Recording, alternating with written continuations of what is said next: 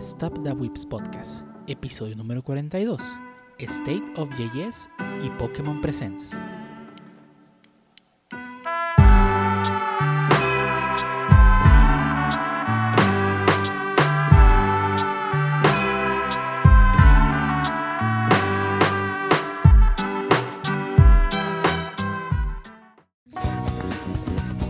Bienvenidos a Whips Podcast, episodio número 42, un podcast de- dedicado a hablar de anime, internet, juegos, manga, desarrollos y más cosas interesan a los Whips y el único podcast que conoce el significado de la vida y todo lo demás.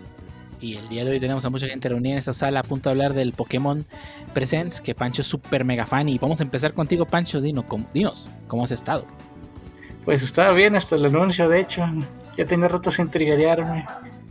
Digamos que esperaba algo más de esta década y no un juego de 3D subscaleado, más que lo que fue escudo y espada. Pero ya hablaremos de ello más adelante. Pues estaba jugando Genshin.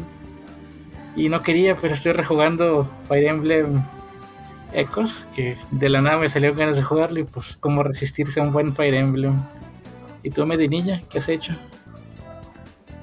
Eh, pues creo que nada relevante. Estuve volando, hice un par de vuelos, creo que esta semana nada más. Este, en el Flight Simulator, no en la vida real.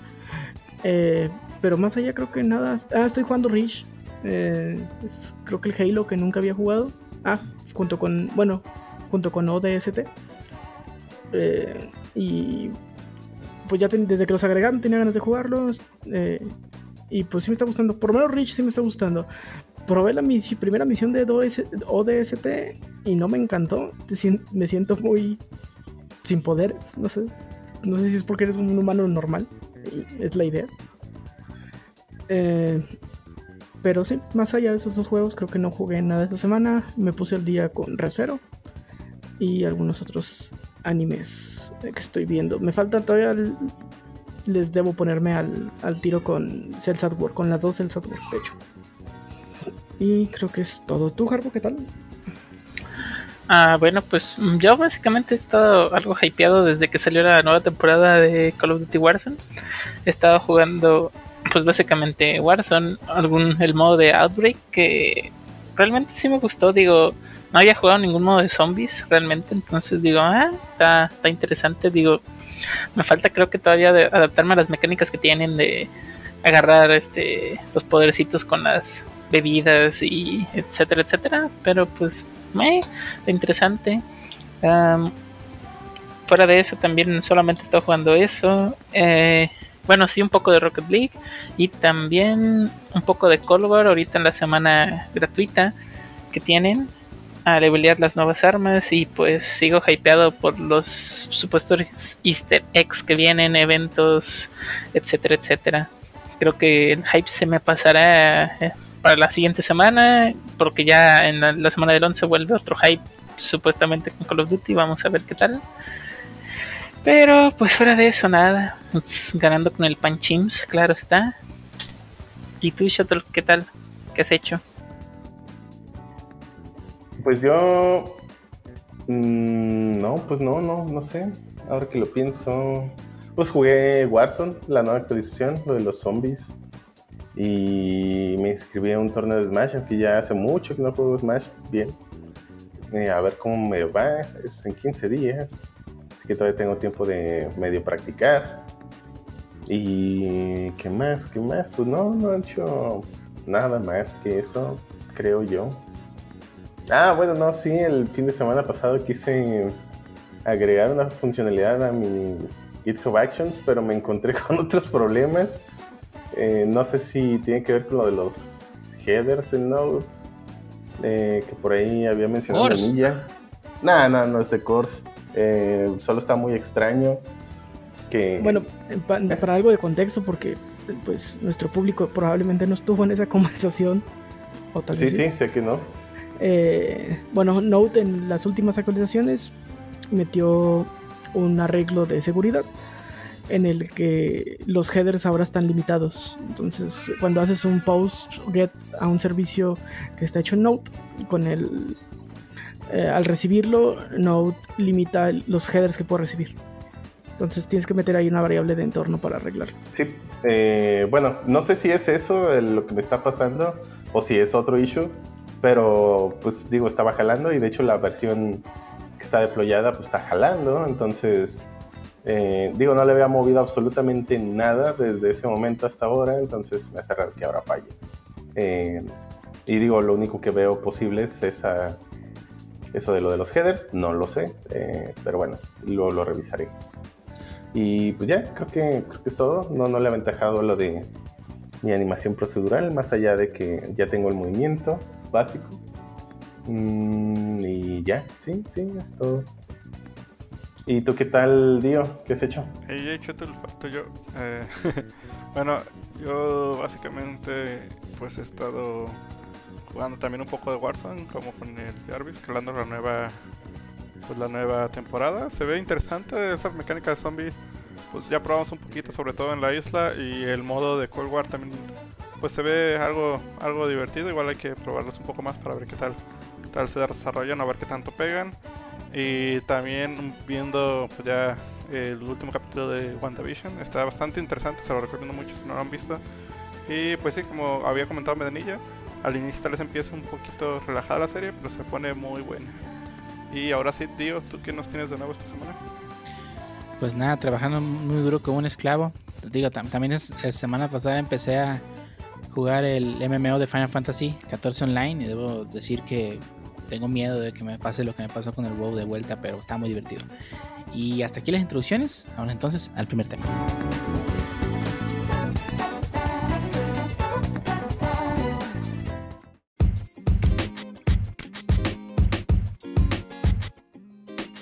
Y nos vamos en el primer tema de este podcast, donde en esta ocasión vamos a hablar sobre algo que debimos haber hecho desde el inicio del año, eh, porque la idea era, hablar de esto en el podcast. ¿Por qué? Porque eh, una tecnología que usamos mucho, bueno, un lenguaje de programación que usamos mucho en el podcast y que promovemos mucho y que todo el mundo odiamos TypeScript. bueno, ya hablan en serio. Eh, queremos hablar de JavaScript y para ello pues vamos a basarnos en la encuesta que hace todos los años la página de State of JS, que en este caso pues lo que hace es juntar información a través de una encuesta sobre qué eh, tecnologías, este, qué partes del lenguaje, qué herramientas utilizas en tu día a día. Si eres un desarrollador de, JavaScript, ¿no? Y pues la idea era comentar todo esto y qué, tal nos parece a nosotros lo que refleja la encuesta a lo que vemos día a día y si hay a, a una tecnología que no conocemos y que debemos estar aprendiendo, que también nos sirve para eso, ¿no? Para ver qué se está trabajando o qué va a la baja y pues no te conviene pues, empezar a estudiar, ¿no? O sea, si vemos que que jQuery está a la baja, pues no nos conviene empezar a estudiar jQuery, ¿no? Y pues para vamos a basarnos en la información que pueden ver en la página de stateoftheyes.com. Especialmente vamos a hablar de la edición 2020, que es justamente la, encuesta del año pasado, que se publica todos los, todo, todos los meses de enero, todos los meses de enero de cada año. Y pues para a empezar primero con la parte de. Nos vamos a brincar la demografía, ya que la página contiene demografía, features, tecnologías. Creo que lo único que, vale la pena mencionar de demografía pues es la población, que se hizo con 23.765 personas que contestaron la encuesta a lo largo de 137 países. Efectivamente. O es como lo más relevante de, de, de, quién, de qué, quiénes, de dónde tomaron los datos. Eh, obviamente, todas esas personas la mayoría son, este, viven, no viven en, nuestro país o en Latinoamérica en general, así que obviamente los, los, las ganancias, lo que ganan ellos es muy diferente comparado con lo que puede ganar alguien en Latinoamérica, así que por eso decimos un poco ignorarlo, pero aún así pueden checarlo ustedes en la página de Stereo y pues a, a, ver, ver dónde se encuentran ustedes, ¿no? En toda esta gráfica. Pero vamos a irnos directamente a la parte de código y para ello vamos a empezar con la parte de features de JavaScript.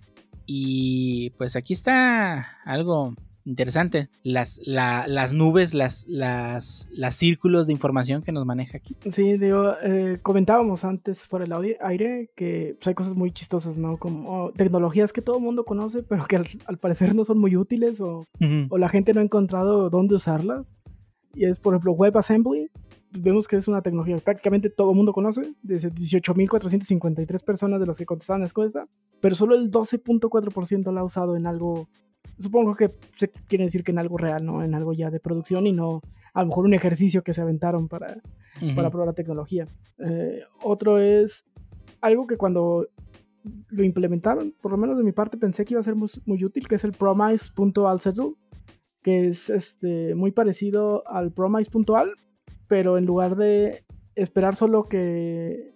Más bien, te regresa los resultados de todas las promesas y no importando si una falla o no falla. Si recordamos en el promise puntual, si una de tus promesas falla, pues ya no te regresa ninguna. Entonces fallan todas, ¿no? Para el promise puntual. En punto set te regresa todas y te regresa en un objeto muy parecido al promise puntual. eh, cuál fue el resultado de cada una, incluyendo las que fallaron. Sí, eso está muy interesante, ¿no? O sea, uno esperaría que ese tipo de cosas que suena bastante útil en papel se esté usando, ¿no? Otra, otras cosas que también me, me- digo, hace varios años, este, uno esperaría que, digo, me tocó conocer gente que de verdad no conocía las promesas y, y hoy en día pues ya es algo bastante común, ¿no? Y de verdad, aquel que esté escuchando esto y no sepa qué son las promesas, por favor, pause el podcast y vayas a estudiar un poco de promesas, porque no manches. Sí, de hecho, pues promesas está ahí como el 96.9% las conoce y las, usa- las ha usado y todo. Bueno, más bien el, prácticamente toda la población las ha usado y las, las conoce, ¿no? Sí, y, y bueno, por lo menos para JS, ¿no? Pero cabe mencionar como paréntesis aparte, bueno, con paréntesis, que también hay muchos lenguajes modernos, bueno, modernos y ni tan modernos, pero que se han estado usando recientemente que tienen también sus propias promesas, entre ellos el, el más amado lenguaje Ruslang. Pues, C Sharp ya tenía algo similar también, ya desde hace un ratito. Y por ejemplo, Scala tiene las Future, que también son sus promesas. To- to- Todos han tenido como que su implementación, ¿no? De este tipo de cosas.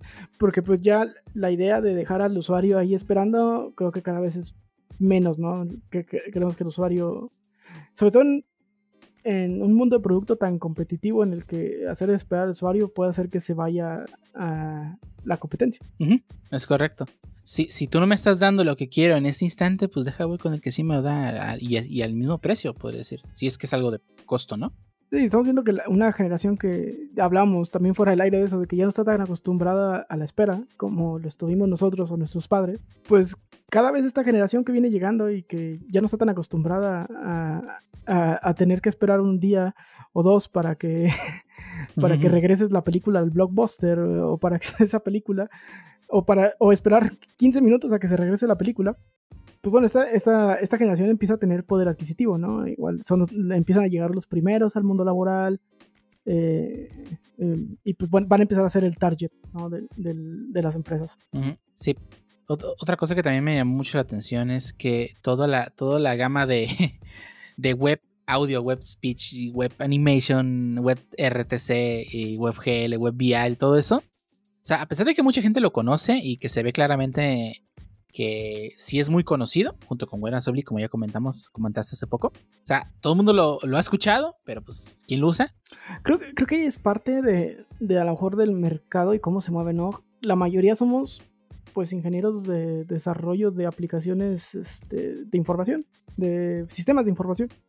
Entonces, pues, ¿para qué quieres una forma con web audio, con web speech audio, con web animation? Eh, está... Oye, estamos usando este, una plataforma que nos permite hablar en línea. Sí, sí, sí. O sea, yo, yo entiendo que hay productos que lo usan, pero son pocos. Y, ah, y creo que ahí, es ahí está reflejando eso. O sea, realmente las, las aplicaciones que lo usan son muy, muy Mínimas. pocas, mínimas. Ah, son aplicaciones de nicho, pues, como esta, que es, su objetivo es uno y nada más. Sí, sí es, es correcto. Y pues eso se refleja no tal cual en la, en la, en la gráfica que pues muy poca gente, o sea, sí lo hemos escuchado de ello, pero pues muy poca gente lo ha usado, ¿no? Me, me- me intriga más el Big Int.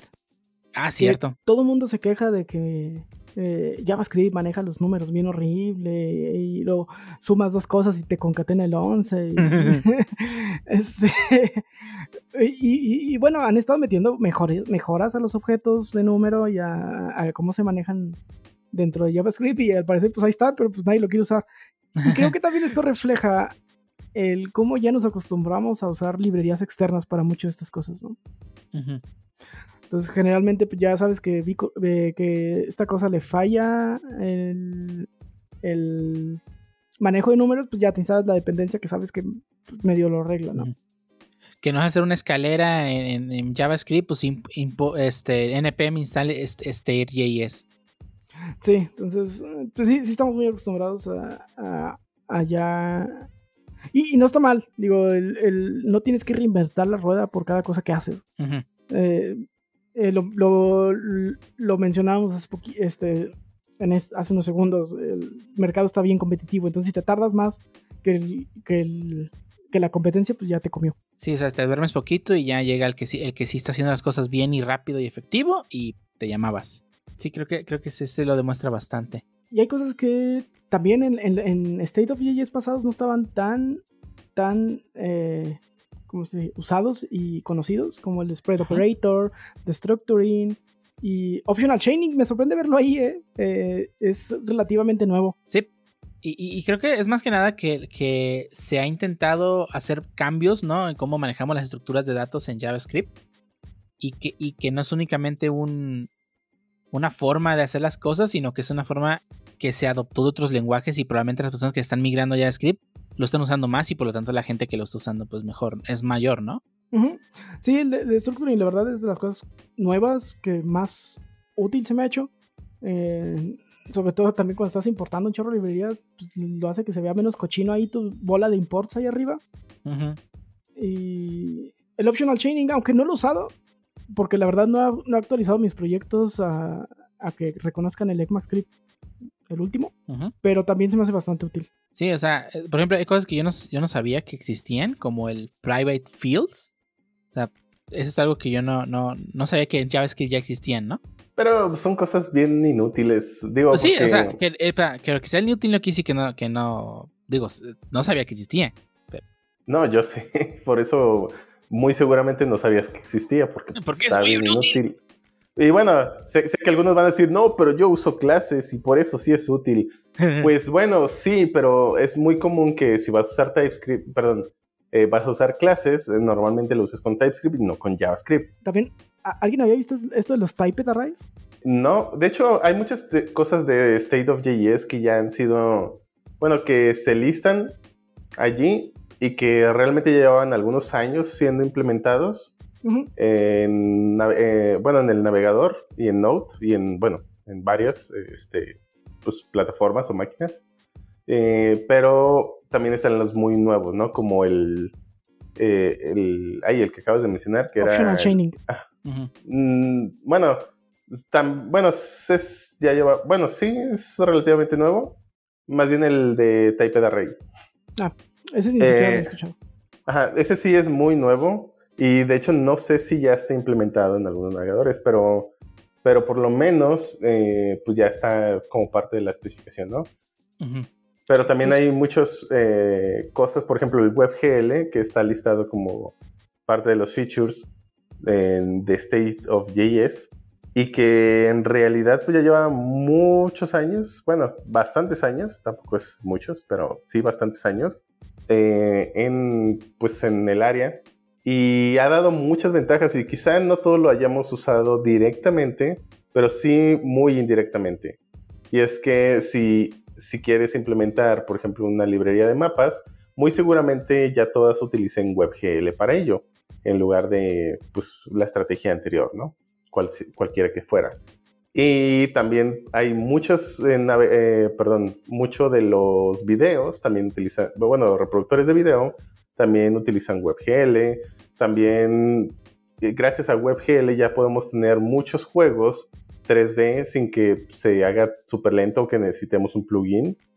Y también nos da la opción de, de ver, por ejemplo, páginas como la de Thingify, ¿sí? no, Thingiverse, perdón, y otras donde podemos tal cual en nuestro navegador ver el modelo 3D de lo que vamos a descargar eh, para imprimir, ¿no? Entonces, la verdad es que ha dado muy, muy, pero muy buenos resultados muchas de estas tecnologías, aunque, indirecta, aunque directamente no las hayamos usado, pero sí de forma indirecta. Sí, creo que lo, lo que se muestra ahí es que pues, realmente los programadores que están usando WebGL, o sea, directamente usando ellos el, el, la API, Ujú. eh, pues es poca. Sí, sí, sí, sí. Y digo, no, no todos se dedican, por ejemplo, en el caso de WebGL, pues a hacer eh, aplicaciones que consuman pues mucho uso del, del GPU, ¿no? Por ejemplo. O, o en el caso de WebAssembly, pues tampoco que requieran uso súper extensivo del CPU a- a- al grado de que tengan que, pues tal cual, hacer partes de su código en ensamblador, ¿no? Pero, pero bueno, sí es cierto, no, no es para todo mundo, aunque pues ya lleve su, su tiempo en esto, ¿no? Ujú. A- a- Hay cosas que ya me agrada ver. como por ejemplo que Fetch ya lo está usando todo el mundo, ya, por favor. Ya no es esa cosa oscura que dos, tres hipsters usaban. Sí, ya, ya, ya nadie está usando el XM. ¿Cómo se llama esa? mierda? XHR. XHR. Ay, güey. Ay, no. Este, sí. No, técnicamente, pues es un XHR. Sí, sí, ¿no? es, es, un, es un wrapper y lo que tú quieras y que se ve bonito, pero al menos ya es más común usarlo, ¿no? Sí, Sí, ya, ya no tienes que estar, este... Digo, aún a veces lo haces, pero ya no tienes que estar eh, instalando Axios cada vez que quieres hacer algo, ¿no? Lo que sí me llama la atención y que creo que yo no he usado, pero que se ve muy, muy útil, es lo de los Dynamic Imports. Y ya hay muchas estrategias para lo del Lazy Load, pero ahora con el Dynamic Import creo que, eh, digo, de lo poco que he visto, simplifica las cosas en ese aspecto. Mm, se ve que ya hay un uso bastante extendido de esto, aunque personalmente a mí no me tocado usarlo. No sé si ustedes ya lo han usado. No. Eh, no, yo tampoco. Ahí. Pero creo que sí es, digo, yo he visto varios frameworks que anteriormente hacían eso en particular, o bueno, parte de esto, y ahora con el Dynamic Import, pues sospecharía yo que es mucho más fácil, ¿no? Eh, lo cual pues se ve, eh, al menos es una de las features que veo muy útiles del JavaScript moderno. Y ese sí creo que es muy moderno, pues yo no recuerdo haberlo escuchado hace pues al- varios años atrás. Y ahí sí tenemos que ir a aprenderlo, ¿no? Hey, ese sí, ajá. Pero bueno, eh, yo no. Creo que los features ya hablamos de varios, este, interesantes. Yo creo que podemos pasar a las tecnologías ya como tal, desde qué se está usando y qué no. Y vamos a pasar primero pues ya a tecnologías. Vamos a empezar con los flavors de JavaScript, los sabores de JavaScript, la forma en que tú programas JavaScript, que no sea JavaScript pues mm, vanilla, puro y duro, como, como Ah, espera, ser. no me acuerdo si hablamos de los Progressive Web Apps. No. Ah, como feature. Digo, eh, realmente hace tres años creo que fue cuando empezaron a tener cierta cierto Relevancia. boom o relevancia esto de los Progressive Web Apps. La verdad es que no ha despegado tanto como me hubiera gustado, aunque sí veo que va poco a poco creciendo la barrita. Va poco a poco, pero creo que las, las opciones de hacerlas un poco más... Espera, ¿qué se ¿Qué? refiere con Progressive Web Apps? ¿Me estoy confundiendo con las aplicaciones este, híbridas? Sí, las estoy confundiendo con aplicaciones híbridas, Sí. perdón. Sí. Sí. Progressive Web App tal cual es una app que puede acceder a ciertos este, eh, APIs del celular a Mm. través del navegador. Eh, no solo es eso, realmente te deja incluso instalar una página web como una aplicación nativa de tu dispositivo. Y digo dispositivo porque eh, Microsoft en- eh, empezó, no, creo que hace año y medio o hace dos años más o menos, eh, dio el anuncio de que se estaba sumando a darle soporte a los Progressive Web Apps y que la Microsoft Store, que como sabemos puede ser usada en aplicaciones de escritorio, pues iban a poder registrar su aplicación en la Microsoft Store como Progressive Web App. Entonces, no solo es sol- para dispositivos móviles, sino que también para eh, computadoras o desktop, que para que funcionen como una aplicación nativa. Sí, Entonces, hecho, tú... Puedes mandar cosas offline, ¿no? Y- Sí, exactamente. O sea, la idea es que tú tengas, o sea, hoy en día es bien común que haya muchas aplicaciones web que consultemos desde nuestros celulares, por ejemplo, SmashGG, entre ellas. Hay muchas aplicaciones así, ¿no? Sí. Eh, pero la idea es que, pues, eh, está la limitante de que si quiero visitar esa aplicación, tengo que tener conexión siempre. Habría casos donde, y, y digo, es, es común que la mayoría de las aplicaciones tengan algún tipo de conexión a Internet, ¿no? Eh, porque pues hoy en día vivimos en el futuro y todo tiene que ser compartido, conectado y, ven- y nuestros datos vendidos. Pero también podría ser, no sé, un reproductor, ¿no? Como Spotify. O podría ser, eh, eh, a lo mejor tener conexión a Internet, pero no necesariamente usarla todo el momento eh, para poder ser usada la aplicación. Entonces ahí entran también la parte de, de- de estas aplicaciones, ¿no? De todos modos, por ejemplo, y prueba de ello es que existen todavía las aplicaciones nativas. O sea, podría ser un juego. Podrías tener un juego como una Progressive Web App, instalarla y pues tal cual funciona como una aplicación nativa. O sea, puede hacer eh, eh, requests, eh, pero no necesariamente tienen que estar conectado a Internet siempre. O sea, tú puedes guardar en caché cosas, tú puedes acceder a, como ya lo dijo Menilla, a más cosas del, del API de tu celular. Obviamente, pues depende de tu dispositivo y que si lo tenga, etcétera. Pero lo importante es que puede funcionar offline. Tú puedes abrir la aplicación, digamos, si fuera SmashGG una Progressive Web App, por favor. Eh, podrías abrir tu eh, aplicación de SmashGG ya instalada en tu celular y no tener que descargar toda la página otra vez. O, o- digo, ya sé que está lo de la caché de todos modos en los requests, en, eh, esa parte, pero ser un, po- un poquito más optimizado en el uso de la, de la red y solamente actualizar pues, lo que se tenga que actualizar, ¿no? Incluso tú puedes, eh, digo, eh, va- ido, ha ido evolucionando un poco. Eh, por ahí incluso también llegué a ver que ya era más fácil dar, eh, ¿cómo se dice? Como actualizaciones al vuelo de tu aplicación en sí, que pues básicamente es nomás cambias el, digamos que cambiaste el estilo de tu aplicación, el CSS, y pues puede, eh, y digamos que ibas en el avión y en ese momento lanzaste la actualización, obviamente la persona no tiene ese último CSS o JS o las últimas features de tu aplicación porque estaba offline. Y, pero puedes seguir usando tu aplicación y una vez que vuelva a tener conexión a internet, pues puede actualizarse de forma automática. O sea, hay mecanismos incluso para eso. La verdad yo sí lo veo como el futuro. A mí me gusta mucho todo el concepto que hay detrás de esto. Lamentablemente creo que todavía no hay muchos frameworks porque todo, todo parece, o sea, ya están los APIs de cómo hacerlo, pero es un poquito tortuoso. Por ejemplo, eso que expliqué, vi el demo de cómo actualizar y la verdad es que tienes que pues hacer todo un manejo de la caché y, o sea, no, no está todavía, o bueno, no he visto todavía y tampoco me he metido directamente, digo, no puedo decir ahorita de, no, no hay nada, pero no, al menos yo no he visto todavía frameworks tan dedicados a este tipo de features, ¿no? Yo creo que conforme vaya evolucionando el ecosistema, pues cada vez se va a ir eh, haciendo más común el uso y la creación de las Progressive Web Apps. Lo que Shoto quiere decir es que quiere que alguien le haga la chama, pero no más hacer es npm install Progressive Web App.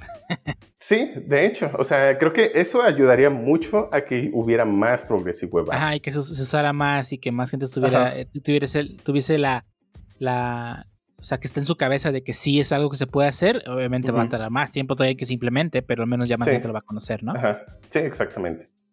Pero bueno. Sí. Sí, las Web son algo interesante y esperemos que ahora que SmashGG ya es, ya es de Microsoft, pues ellos sí le metan galleta, ¿no? Ay, no. Pero bueno, ahora sí, volviendo, ahora aquí vamos a empezar a hablar de las tecnologías. Vamos a hablar primero de los flavors, los sabores JavaScript. Ya dejamos atrás ese, ese, ese horrible código de CoffeeScript donde era, ay, la forma bonita de hacer JavaScript y lo veías y, ay. Horrible. Sí. Y Eh, ya- ya Terminaba estamos- JavaScript de todos modos porque no me sí, transición JavaScript estaba horrible, pero bueno. Y, y pues ya tenemos hoy en día eh, frameworks, ya digo, perdón, librerías este, o sabores un poco mejores.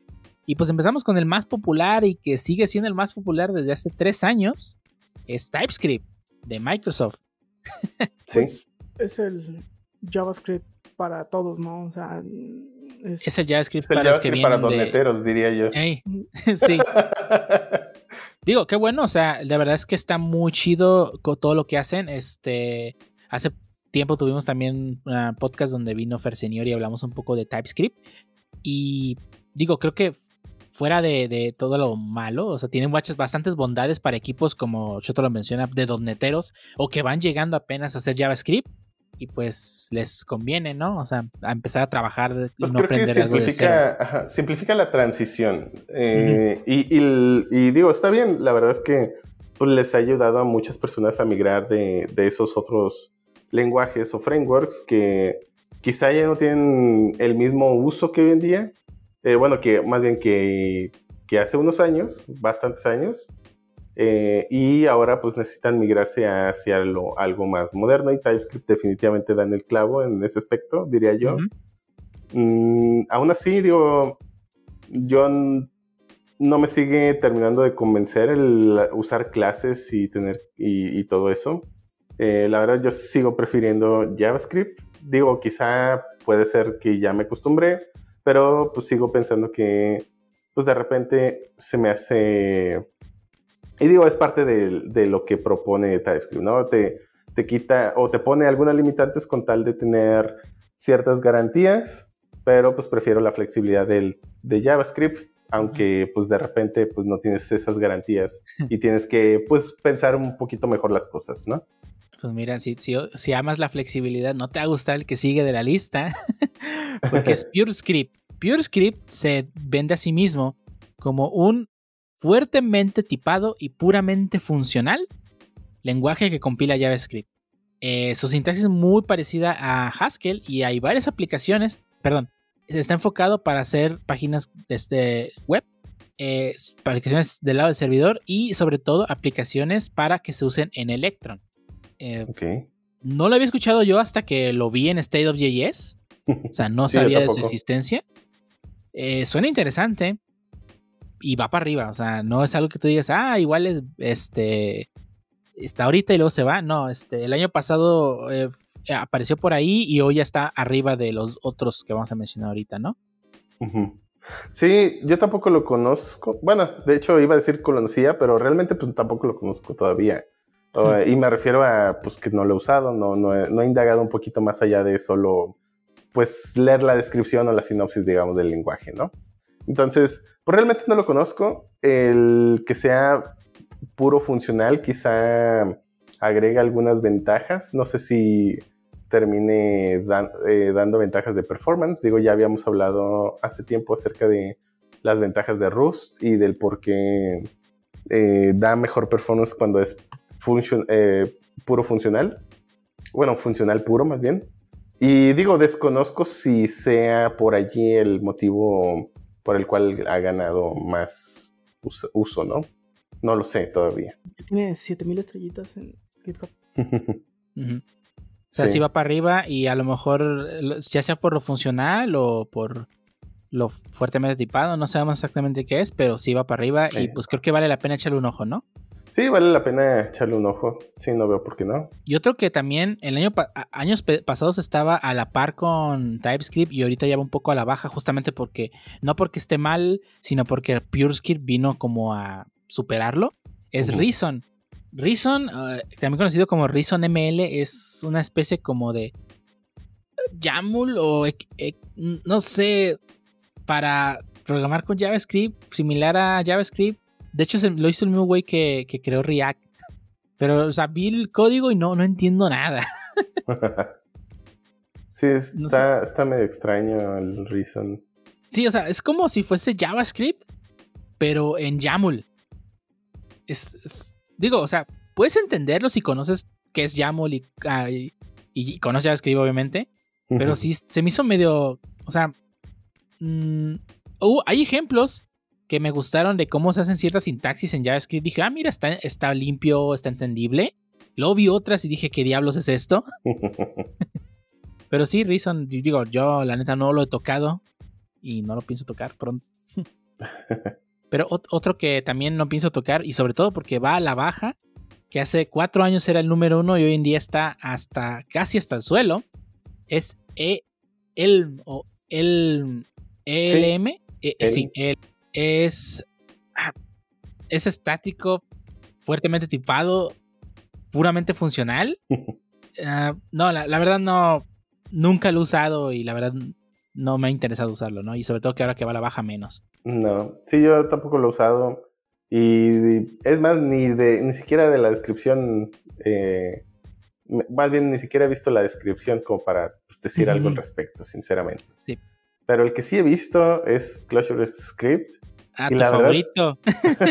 Se ve feo, feo, con ganas. O sea, sí entiendo que pues era así como que simplificar los caracteres que usas o no sé. Pero pues he llegado a ver código de, Closure y, y dices, no manches, te pierdes, ¿no? Y digo, también ahí hay plugins para ver los, las llavecitas, pero se hace muy feo rápidamente, ¿no? Y digo, quizás sea por las malas prácticas también, eh, pudiera ser una manera, ¿no? De no intentar bien o no poner bien tus espacios, eh, que hacen que sea más difícil de leer. Pero pues tampoco es que lo hagan más fácil que JavaScript, ¿no? O sea, si voy a dejar de usar JavaScript por moverme a otro lenguaje, pues yo espero que haya algún beneficio, no nada más esté ahí todo feo. Solo para verme cool, pues no. Pues claro, para que te veas acá. Yo solamente programo en Clojure por las noches, es a, a media luz. No entiendo por qué agarrar un, un lenguaje que ya era feo para hacer otro lenguaje y hacerlo feo. Eh, Claro. sí, ¿Ubicas. CoffeeScript? Eh, pero sí, o sea, eh, de todos ya va a la baja, así que no vale la pena echarle un ojo. Los que sí valen la pena echarle un ojo es TypeScript, porque pues, sigue siendo como el mejor de todos los flavors. Y, y Pure.js también se ve, que ve que va a la alza y creo que vale la pena echarle un ojo, ¿no? Sea, Sí, puede que no sea la sí. norma, puede que TypeScript siga siendo el rey, si no vas a hacer JavaScript puro claramente, pero creo que sí vale la pena echar un ojo, ¿no?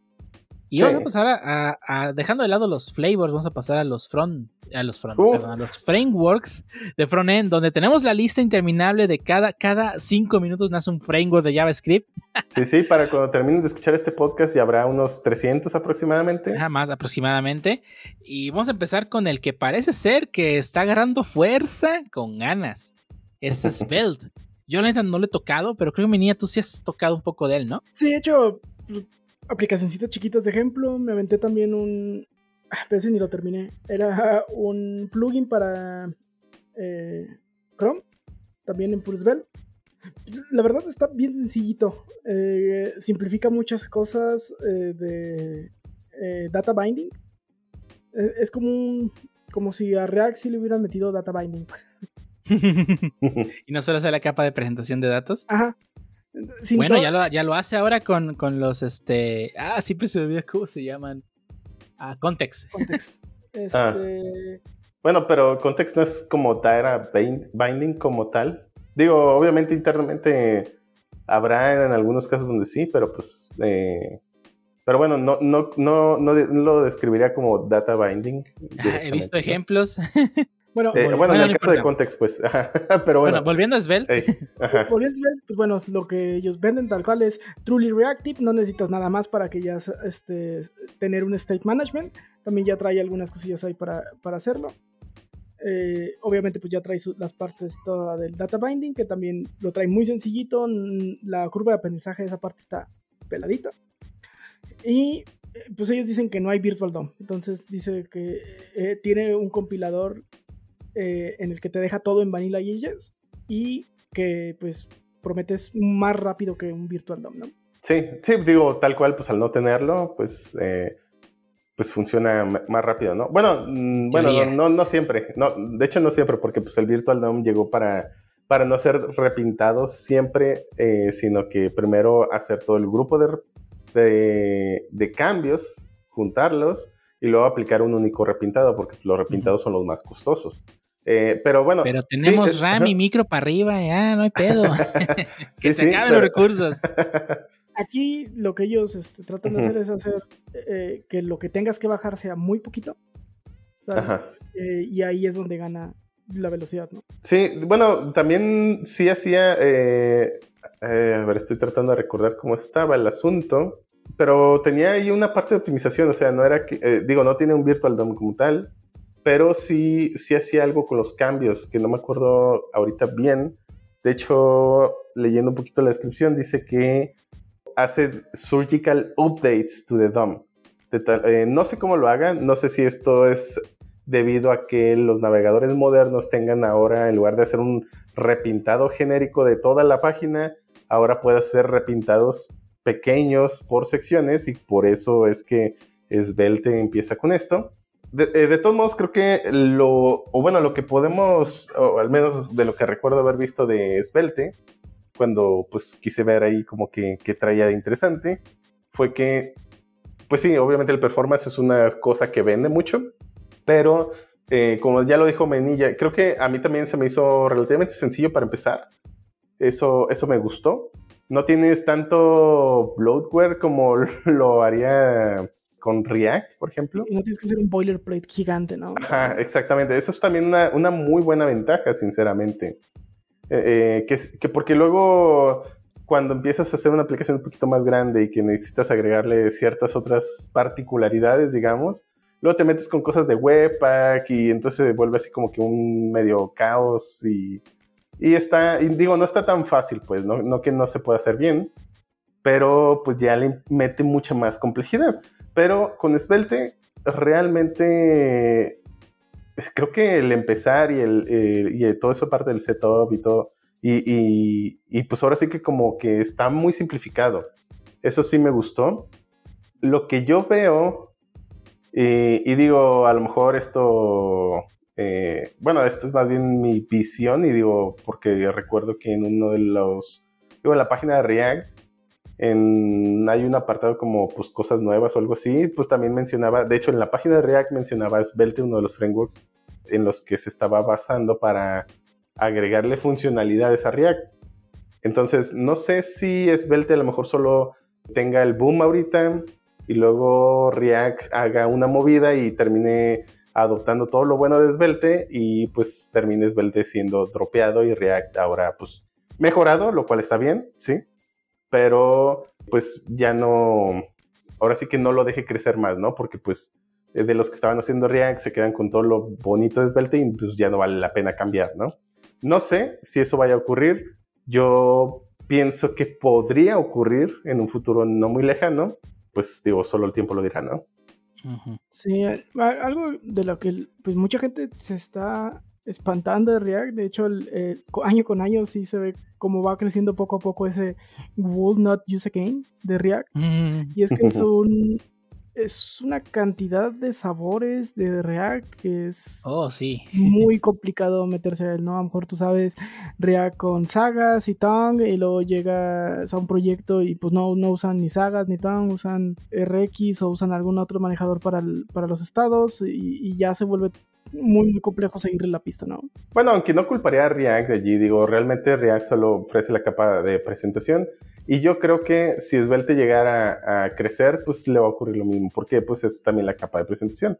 Digo, no probé, eh, al menos, o sea, probé, creo yo, las mismas ventajas de React, solo en un poquito en simplificadas, pero además con mejor performance pero no diría que te da todo el paquete completo como por ejemplo Angular, ¿no?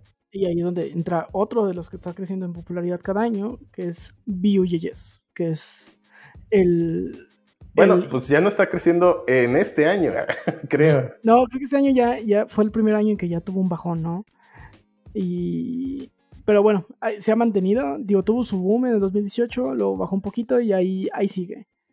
Eh, creo que le está pegando mucho el que pues, no lo está, no lo trae nadie fuerte, ni nadie, ni una gran empresa. Es un proyecto que sí está muy open source, pero por lo menos en el, en el mundo freelance creo que lo he visto mucho. Sí, lo he visto en pequeñas, bueno, sí, freelance y, pequeñas empresas, pero creo que, em, bueno, no sé si es a lo mejor el ecosistema alrededor de Vue que no está tan fuerte. Eh, creo que, bueno, no sé si sea que conforme va creciendo tu aplicación Vue y, bueno, no, sé si es Vue exactamente el problema o si el ecosistema alrededor de Vue no está lo suficiente evolucionado como para hacer aplicaciones más complejas. Eh, y digo, sé que Vue también ofrece lo mismo que React y lo mismo que Svelte, que es la capa de presentación, pero pues digo, para hacer una aplicación no solo necesitas eso y es allí donde entra el ecosistema. Vue sí tiene más cositas, es más parecido sí, sé que hay algunos que a React. O sea, sí tiene, no, no solo es la capa de presentación, sí es un poquito más completo. ¿Pero por parte de Vue o por los otros sí. No, no, ya con Vue nativo. Sí, también tiene ah, sus cositas, por ejemplo, no hay Redux, pero hay Vuex. no, sí, sí, sí he visto, y de hecho sí hay Redux para Vue también. Pero mm, digo, no, no lo he visto así como tan popularizado, pues no sé si no esté tan chido en, esos flavors, no lo sé. Yo no lo he usado a nivel, pues de... Digo, ahora sí, bueno, solo he hecho pues, ejemplillos como para decir, ah, pues si me gustó o no me gustó. Hice algo. Eh, pues más bien como para probarlo, ¿no? Y ver si me llama la atención o no. Pero pues de ahí en más no, no he hecho ninguna aplicación.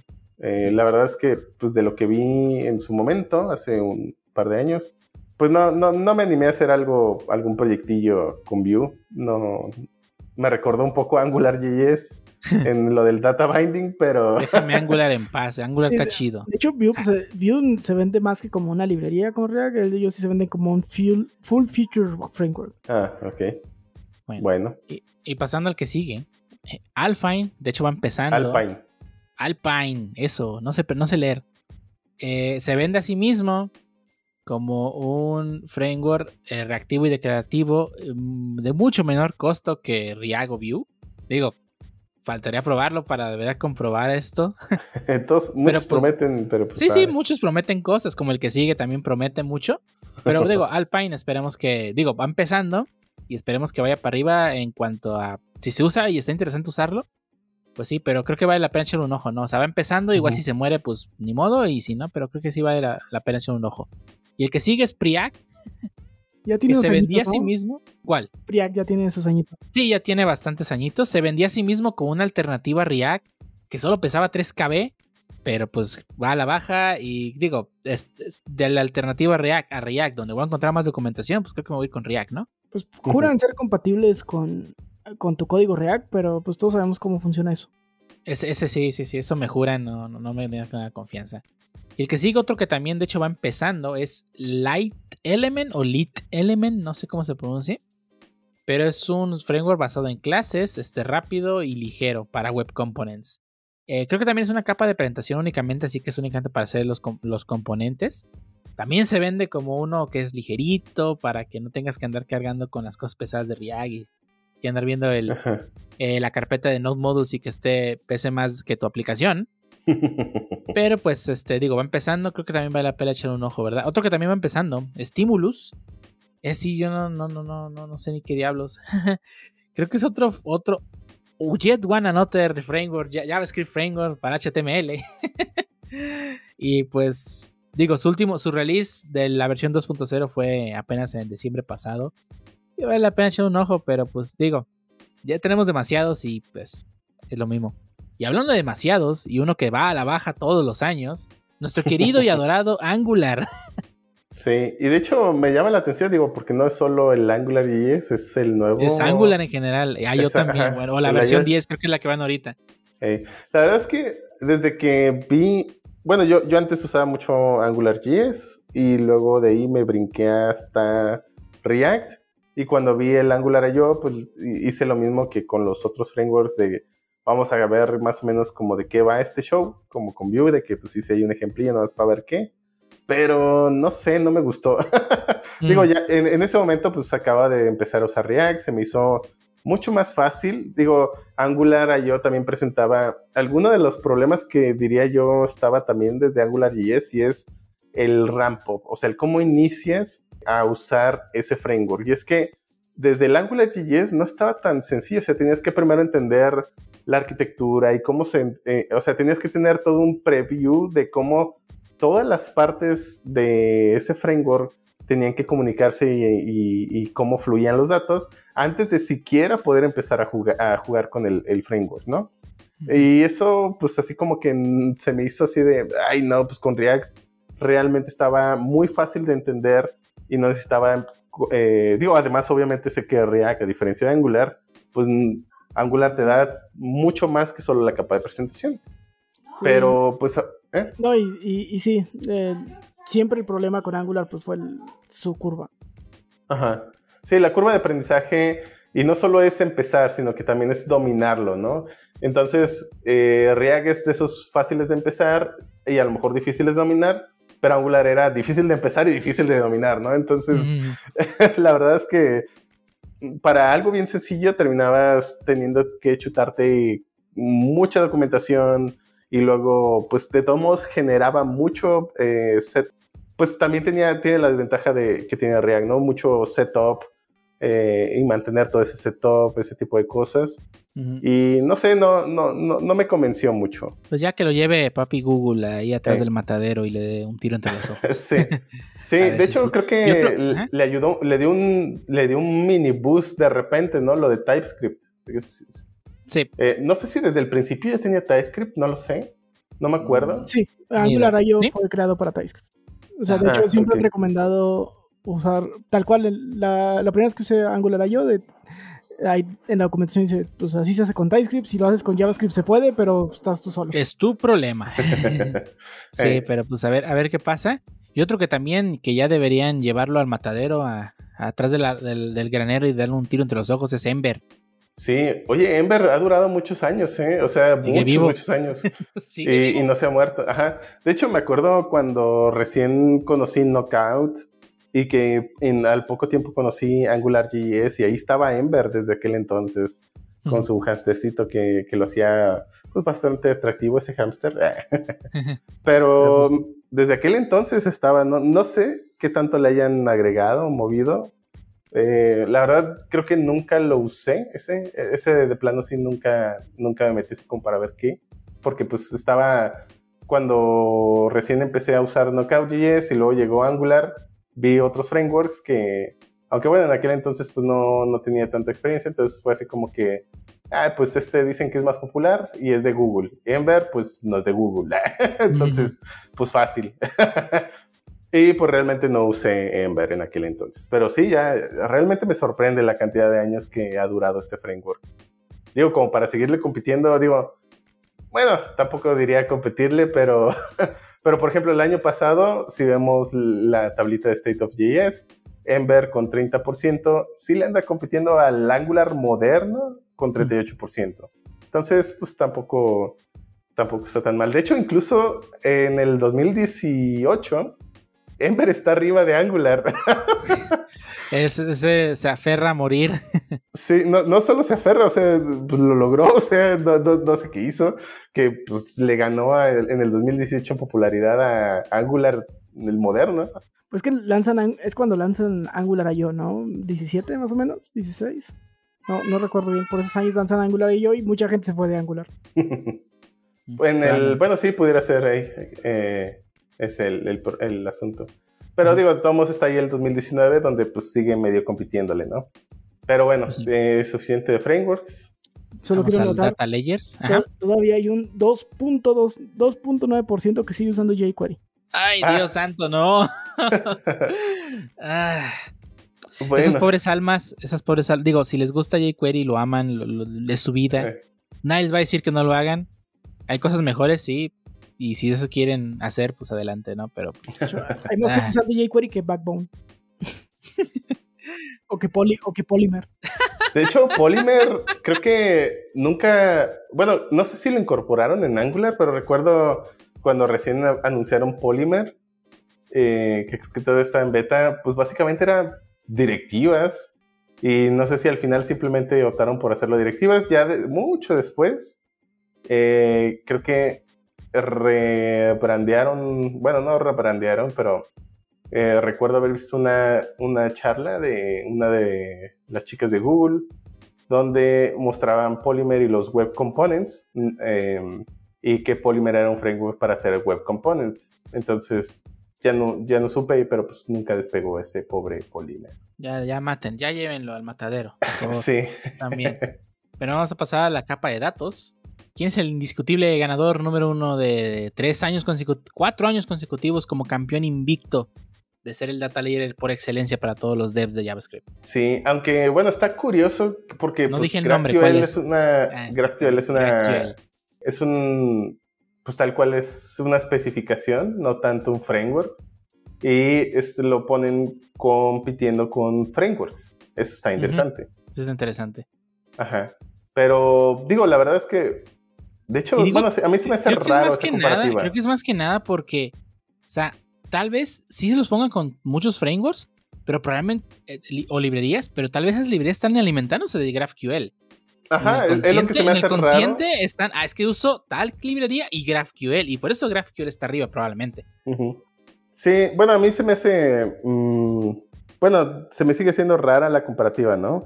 Porque sí, puedes consumir usando eh, Redux con lo que tú quieras. Bueno, que en realidad pues no sería consumirlo con Redux, sino con la otra cosa, ¿no? Con eh, Fetch, y, Sagas y lo que tú quieras, ¿no? Consumir GraphQL y pues no afectan el uso de, Redux o MobX, ¿no? O XState o pues, todo eso, ¿no? Incluso hasta Apollo, de hecho hay Apollo con GraphQL, si no de hecho, Sí, de hecho Apollo, según he visto, Apollo y GraphQL es como la combinación más eh, usada. Ajá, es lo más común que yo he visto. ganadora. De hecho, yo, yo empecé a usar GraphQL con, con Apollo. Así que pues me consta que sí es como, como lo, que está ahí, ¿no? Que, que si usas GraphQL usas Apollo. O sea, como que es, juntos en el consciente colectivo y probablemente por eso también estén los dos hasta arriba, ¿no? Pero sí, digo, nomás quería hacer notar que a mí, pues, no los compararía, digo, creo que lo pusieron ahí porque, pues, ay, pues, no cabe en otro lado. Pues, no, es que lo pusieron ahí porque la gente votó por él. Bueno, eh, cierto, cierto, tienes toda la razón, ¿no? Pero bueno, dejando de lado GraphQL y pues todo lo que implica, la verdad creo que es muy bueno. Y la verdad creo que GraphQL sí llegó para quedarse por un muy buen rato. Eh, no sé los otros frameworks como Apollo. Digo, creo que Apollo lo ha usado. Está interesante cómo hace bueno, más bien cómo simplifica eh, es el estar obteniendo los datos. La verdad está muy bien y se integra con muchos frameworks, entre ellos yo lo he usado con React y te ofrece incluso hooks. La verdad está bien facilito y está chido cómo se usa. La verdad creo que Apolo eh, se ha aportado bastantito, aunque supongo que le agrega obviamente la parte extra de performance que pierdes ahí, pero por la simplicidad de uso. ¿no? GraphQL, la verdad es que pues, yo digo que sustituye totalmente al, estándar RESTful y, y digo... mi estándar RESTful bonito, hermoso, déjalo en paz. Pero sí, o sea, llega, llega a suplir, ¿no? Pues esa, esa, esa necesidad, ¿no? De tener un, una forma de contacto con la, con la base de datos. Sí. Y bueno, pasando a otros que son, creo que son hermanos ahí cosidos. Vuex, Xstate, Redux y MobX. No, de hecho, Xstate. Xstate no. Eh, bueno, si no me equivoco, es la de máquinas de estados y no oh. un State Management Tool. Ya, ya, ya. Eh, bueno, eh, pero entonces Vuex, Redux y MobX. Eso sí, eso sí entraría. Son su implementación de Flux, ¿no? Ajá. básicamente, ajá. Digo, creo que Vuex está ahí porque Vue y Vue es popular, así que va a estar arriba. Pero se me hace muy extraño que Redux vaya para abajo, ¿no? Eh, digo, no sé si fue por los hooks que... O context. O context que llegó a quitarle un poco el lugar. digo, qué bueno que, sea nativo ya y no tener que depender de un tercero. Sí, yo, sí he visto muchos que han migrado a context tal cual... Y digo, hasta cierto punto sí es cierto, context llega a sustituir esa parte, completamente para muchos de la situación de, bueno, para muchas aplicaciones, pero lo que a mí me sigue gustando de Redux es su ecosistema, que sí, mucho de ese ecosistema que estaba anteriormente solo en Redux, pues ha ido migrando poco a poco a Context también. Y hablo, por ejemplo, de las sagas o, de lo, o del eh, Redux Observable, bueno, en este caso será pues, con Redux, ¿no? O los Thunks, algo similar, ¿no? Y, bueno, ha habido algunos frameworks eh, o librerías más bien que han intentado hacer eso, pero ahora con context. Y bueno, Vuex, eh, no sé, supongo que sí es el equivalente a Redux. Y MobX sé que sí es un State Management Tool. La verdad es que no me he metido a, solo he, encontrado artículos de que, bueno, o comentarios más bien, donde prefieren MobX que Redux.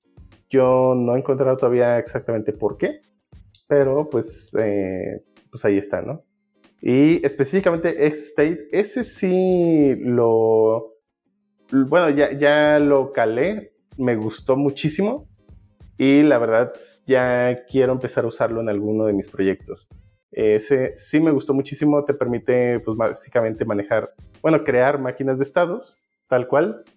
Eh, por ahí vi un ejemplo con eh, con React, eh, usando XState, donde pues perfectamente tú puedes eh, declarar los estados que puede tener tu componente, aunque bueno, pues aplica para cualquier cosa que tú hagas y definir exactamente las acciones que pueden hacer que se mueva de un estado a otro, ¿no? Por ejemplo, cómo, cómo el, bueno, en mi caso, si, si, cuando haces un componente, pues muy seguramente a algunos de ustedes les habrá pasado, donde pues el componente llega a estados que no sabías que podía llegar, ¿no? Por ejemplo, que de repente no pinta algo porque está en el loading o que el loading no se mostró por X, Y, Z cosa, pero con esto garantizas que tus estados son pues constantes, solo existen esos estados definidos y no n combinaciones de todas las variables de todos tus ifs que tienes en tu componente, sino que tal cual tú documentas cuáles si quieres digamos, este componente solo va a tener tres estados. Loading, no tengo datos y sí tengo datos. Punto, se acabó. No tienes combinaciones entre esos, porque muy seguramente para el, loading vas a tener pues un flag, ¿no? De is loading o no está, está cargando o no está cargando, ¿no? Pero entonces ahí ya tienes dos estados. Eh, y, ese estado pues se deriva de que si pasa loading a los otros estados y así sucesivamente y se puede y puede haber ahí combinaciones extrañas y eso es lo que te evita XState, además de que lo de las acciones te permite tener un control absoluto y de hecho mm, hasta cierto punto simplificado diría yo de cómo te mueves entre ellos. Entonces eso está chido. A mí sí me gustó y la verdad sí quiero empezar a usarlo en varias cosillas. Pues, de hecho, suena, suena bien, ¿no? O sea, ten- no, tener que estar peleándote por qué te renderías de tú. Exactamente. Ay, no. Pero bueno, y ya el último de la lista, digo, porque creo que englobamos la mayoría en. Ay, soy un, soy un Flux. El Relay, que de hecho pues es un, un- un framework para consumir J- eh, otra vez GraphQL. Eh, digo, creo que Apollo, creo que es la combinación. Relay, digo, también se usa, pero creo que sí va a la baja y pues creo que no vale la pena echar un ojo. Tal vez sí, quién sabe, si les gusta cómo se trabaja, pues qué bueno, ¿no? Eh, pues sí. Pero, adiós pues, a todos los data layers. Vamos a pasar a, a la parte favorita de Shuttle, más frameworks. y esta vez vamos a hablar de los backend frameworks y esas personas que decían. Porque ¿eh? también hacemos backend en JavaScript. O que también Pues hacemos sí. backend en JavaScript, ¿por qué De no? hecho. Y también hacemos CSS en JavaScript, ¿por qué no? Si hacemos HTML en JavaScript, que no hagamos CSS. porque, Eh, porque en JavaScript podemos hacer backend, pero a ver, haz frontend en otro lenguaje. eh. ¿Qué? ¿Vas a usar WebAssembly o qué? Ay, no, Pues sí. pero sí. Bueno, algo, pero bueno. algo- algo que notar de esta, de esta encuesta es que todo lo toman bajo el ambiente de Node. No, no están tomando en cuenta otros ambientes como lo es, por ejemplo, Deno, que también está agarrando algo de, de popularidad. Sí está muy y, y centrado el otro de Java, ¿no? Que usaba la Java Virtual Machine, no cómo se llamaba. Ay, de- que nadie se acuerda. Sí, sí. no, a nadie le importó.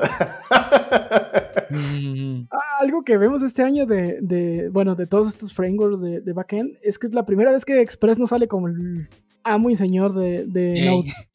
Es Es- sorprendente, ¿eh? Sale empatado sí, con, sí. Con Next.js, que es un framework que ya tiene un ratito ahí como que haciéndose de nombre. Yo no lo he usado, la verdad, pero en su página tienen pues algunos usos interesantes, ¿no? De, de- de gente que lo usa, al parecer TikTok está hecho en esa cosa. Eh, eso. la página principal de Hulu, eh, la página de Jobs de Netflix, digo que específico, pero ok. Este, Eh, bueno, lo, lo que sí, digo, diferenciando un poquito de Express con Next.js es que Next.js, digo, no lo he usado, aclaro, pero sí, sí es uno, digo, debido a la inmensa popularidad que ha tenido en estos últimos años, la verdad es que, un ojo. ajá, la verdad es que he querido echarle un ojo, pero no me he dado el tiempo, sinceramente. Y, yo he tenido la. ah, adelante. Ah, y bueno, nada más quería mencionar que comparativamente hablando con Express.js, pues Next.js ofrece el mucho más, eh, bueno, realmente no que no puedas hacerlo, pero Express no lo hace por default. Tienes Eh, que meterle server plugins side rendering. Express. Ajá, Ajá, tienes que poner exactamente. eh, plugins Express para que lo hiciera. Cosa que. Next.js ya trae por, por defecto. sí, de hecho es, exactamente. su- es como que su main, ¿no? Es, es- Sí, es, es lo El- el principal, es lo más server-side fuerte que trae. rendering, ajá. Ajá. es- es server-side rendering by, by default. Sí, Sí, yo sí he tenido la fortuna de trabajar con Next.js. Este. Sí, me. eh, actualmente estoy trabajando con él, ¿no? De hecho, fue como así. Es que con esto puedo hacer React en el backend y mandárselo como, como ya rendereado y todo al, al sí, usuario. Y eso fue como, así, se está, así yo lo estoy usando, ¿no? Tal cual, server side rendering, cosa que en Express ya se podía, pero necesitas un plugin bonito ahí insertado. Sí, lo de los templates. ¿no? Ajá, exactamente. Y eso está, está muy interesante, ¿no? O sea, ya tienes algo que lo hace y yo lo estoy trabajando, o sea, no he notado así que tú digas, ay, es que es más fácil en Express algo, no, la verdad yo no he notado nada que, que, tú- que me haga extrañar Express. Ujú. O sea, Next.js está, está bien, está chido, está interesante. Eh. Y Pues, pues pues, recuerdo que lo chido de Express.js era el ecosistema, ¿no? O sea, Ajá. cualquier cosa que querías, ya había un plugin de Express. Entonces, e- eso lo hacía, la verdad, bastante atractivo y creo que esa Ajá. era muchas veces la decisión de algunos developers al decidir usar Express. Ajá. exactamente. No sé qué tal el ecosistema de Next.js, la verdad no lo sé. Yo, yo digo, no me he metido tanto, o sea, está trabajando activamente con él, pues porque digo, tengo que hacerlo porque es mi trabajo, pero pues así no me he metido tan, todavía tanto a leer sobre, a documentarme todavía más de Next.js fuera de trabajo diario. Pero pues la, de lo que he trabajado te puedo decir que no extraño Express para nada. Es buena señal. Sí, pero ok, vamos a pasar al que sigue. Satisfy. No, no, no lo ubico de nada. Fast, No, pues ni. Fastify. Ah, Fastify, perdón, Fastify. Fast. Supongo. de Fast and Furious. Fíjate que, no manches, Happy y Koa están tan abajo y bueno, Meteor era de esperarse, ¿no? Sí, Eh, sí. en- entre Express y Coa no tengo idea, güey. ¿Cómo? Que no O tienes sea, idea. entre Express y Coa, o sea, todos los que están entre Express y Coa, que es Fastify, Nox, Ah. Snoopy, ni idea. Son Sí, frengos, no. o sea, son de esos frengos que nacen cada año. ¿Son frameworks o son Pokémon? Eh, son son esos frameworks que nacen, que nacieron desde el inicio de este podcast y hasta el término de ellos. Creo que el más, el que más he escuchado de todos los que están ahí es Nest. Creo que es el que sí me ha tocado escuchar lo que sí lo usan. Pero eh, Fastify, Nox, eh, Strappy, la verdad, no. Sí, no, de hecho, Strapping jamás lo había escuchado yo. El Nux, yo como que eh, sí lo había por ahí escuchado mencionar. Yo no estoy seguro, si Fastify escuché, ni idea, Nest tampoco. yo no estoy seguro si escuché Nox o Nest. Son tan ya sé. De hecho, lo que lo mencionan. No, sí, no, no, Nest sí lo había escuchado, pero, o sea, los demás ni, ni, ni pintados Ajá. los conozco en la calle. Pero otro que, otro que ya va a la, a la baja, Koa. Nunca me tocó usar Koa, pero pues. yo, yo Digo, sí lo llegué a usar. eh, no me acuerdo para qué proyecto lo llegué a usar. Creo que en, en, en, en la empresa esta de azulito y, y- y blanco. Eh, hicimos algún proyectillo con Coa. Y eh, lo interesante, pues realmente era un express cualquiera, pero en lugar de usar, eh, bueno, más bien el cómo manejaba mucho del flujo para las diferentes etapas de tu request, usaba generators. Era la única diferencia. Al menos, bueno, en lo que yo vi cuando lo usé. Era la única diferencia y pues prometía un poquito mejor de performance y, y facilidad a la hora de, de mantener pues el flujo de tu información durante un request. Nada más. Era todo. Entonces, pues realmente no aportaba nada nuevo más allá de usar generators. Pero pues tampoco es que te diera una ventaja. Eh, Está bien chafa que eh, entras a la página de Coa eh, principal y coajs.com y dice Next Generation Web Framework for Node.js y su página está bien horrible, así como el... Pero es el más usado. Bueno, el segundo más usado. Pero sí, bueno, de todos modos, pues creo que no, no aportó nada interesante, pues es como todo, todo framework que no aporte nada, pues se muere. Y, allá va para va abajo. Se va a su casa sin bañarse. Gatsby tiene, tiene, tiene un tiempo ahora por acá que estoy escuchando mucho Gatsby, Gatsby, Gatsby. Sí, sí, también, también ese es- lo he escuchado mencionar como uno de los frameworks más interesantes para server-side rendering, después obviamente de Next. Eh, pero tampoco lo he usado. Ese sí he, he- he visto menos información de Gatsby, más allá de, de que pues como que lo usan para server-side rendering. Pero pues nomás digo, se ve que va a la baja, entonces pues posiblemente eh, nunca lo le eche un ojo. Posiblemente mejor nos vayamos a Next.js. Eh, sí, ya sé. Tiene, también tiene como que su, su eh, ambiente, ¿no? De cloud donde tú puedes deployar tus aplicaciones. Algo muy parecido a lo que, algo que también tiene Next. Pero no sé ni Mm. No, no sé. Pero bueno, continuando con los frameworks, Happy y Meteor. Eh, Happy, la verdad es que pues, yo lo veo muy, muy, muy, muy, muy similar a Express y recuerdo que pues, era así como que la competencia directa de Express. Pero pues tampoco es que haya aportado nada nuevo, si te soy sincero. Mm, entonces, pues no, no, no veo cómo es que vaya a crecer tampoco se, vaya, se ve que vaya a evolucionar, así que pues muy seguramente se va a ir cada vez más abajo. Igual Meteor, que ya prácticamente está muerto. Sí, Meteor, pues es que es- hacer alguna aplicación con Meteor, digo, recuerdo haberlo visto así como para ver qué era hace tiempo, pero realmente tenías que tener un super setup porque se comunica el backend con el frontend, o sea, algo digamos, una forma súper rústica de Apolo. o sea, de que te comunicaba el backend, bueno, tu información del backend con el cliente y hacía un, entre comillas, una especie de binding. Ah, como Eh, las primeras aplicaciones de .NET Web, mm, ah, no sé, como... las que usaban Razor. Ah, no, pero que no, Razor era el de las plantillas. Sí, pero pues con Razor podías hacer el binding. Ah, ah, bueno, creo que nunca hice, creo que solo lo usé para lo de las plantillas, no, nunca lo usé para binding. Pero pues, la verdad lo veo, el Meteor, pues yo lo vi pues, como muy una versión súper rústica. Digo, ya, la verdad, Meteor ya, ya, ya, tiene sus años. Me acuerdo que Meteor, eh, pues nació en. Pues bueno, para cuando yo estaba usando AngularJS ya estaba Meteor. Entonces, pues ya tiene sus, sus años. Y pues sí, cada vez se ve que pues va cayendo y cayendo. Y de hecho, particularmente este último año cayó muchísimo más. Oye, no te creas, está medio raro. Creo que solo le hicieron un huequito porque son. Muchos, sigue siendo el mismo 28%. Como hay que esas gráficas truqueadas. está adulterado esto. Este, que sí, ya no vemos ahí ya como trend, pues es 6 yeyes, ¿no? Ya, creo que ya. Sí, no, Sales. Ese barco ya zarpó. Es como Rails, o sea, es, es, Rails y Sales, pues ya eso, ese barco zarpó hace mucho. Todo eso del MVC, pues creo que ya no está a la par con pues, las nuevas eh, particularidades de los dos frameworks. Bueno, pues Express sigue siendo MVC. Mm, bueno, es que Express es, mm, te permite hacer MVC, pero no es que sea MVC. O sea, Sales y Rails estaban forzados a pues a eso, o sea, literalmente estaba forzado. Y Express, pues realmente, pues es, puedes hacer lo que tú quieras, ¿no? Y eso es, eso es lo que lo ha mantenido vivo, supongo. Pero bueno, pues, eh, digo, ya, digo, para no, no tardarnos tres días en esto, digo, esto, la idea era un overview con algo de diálogo.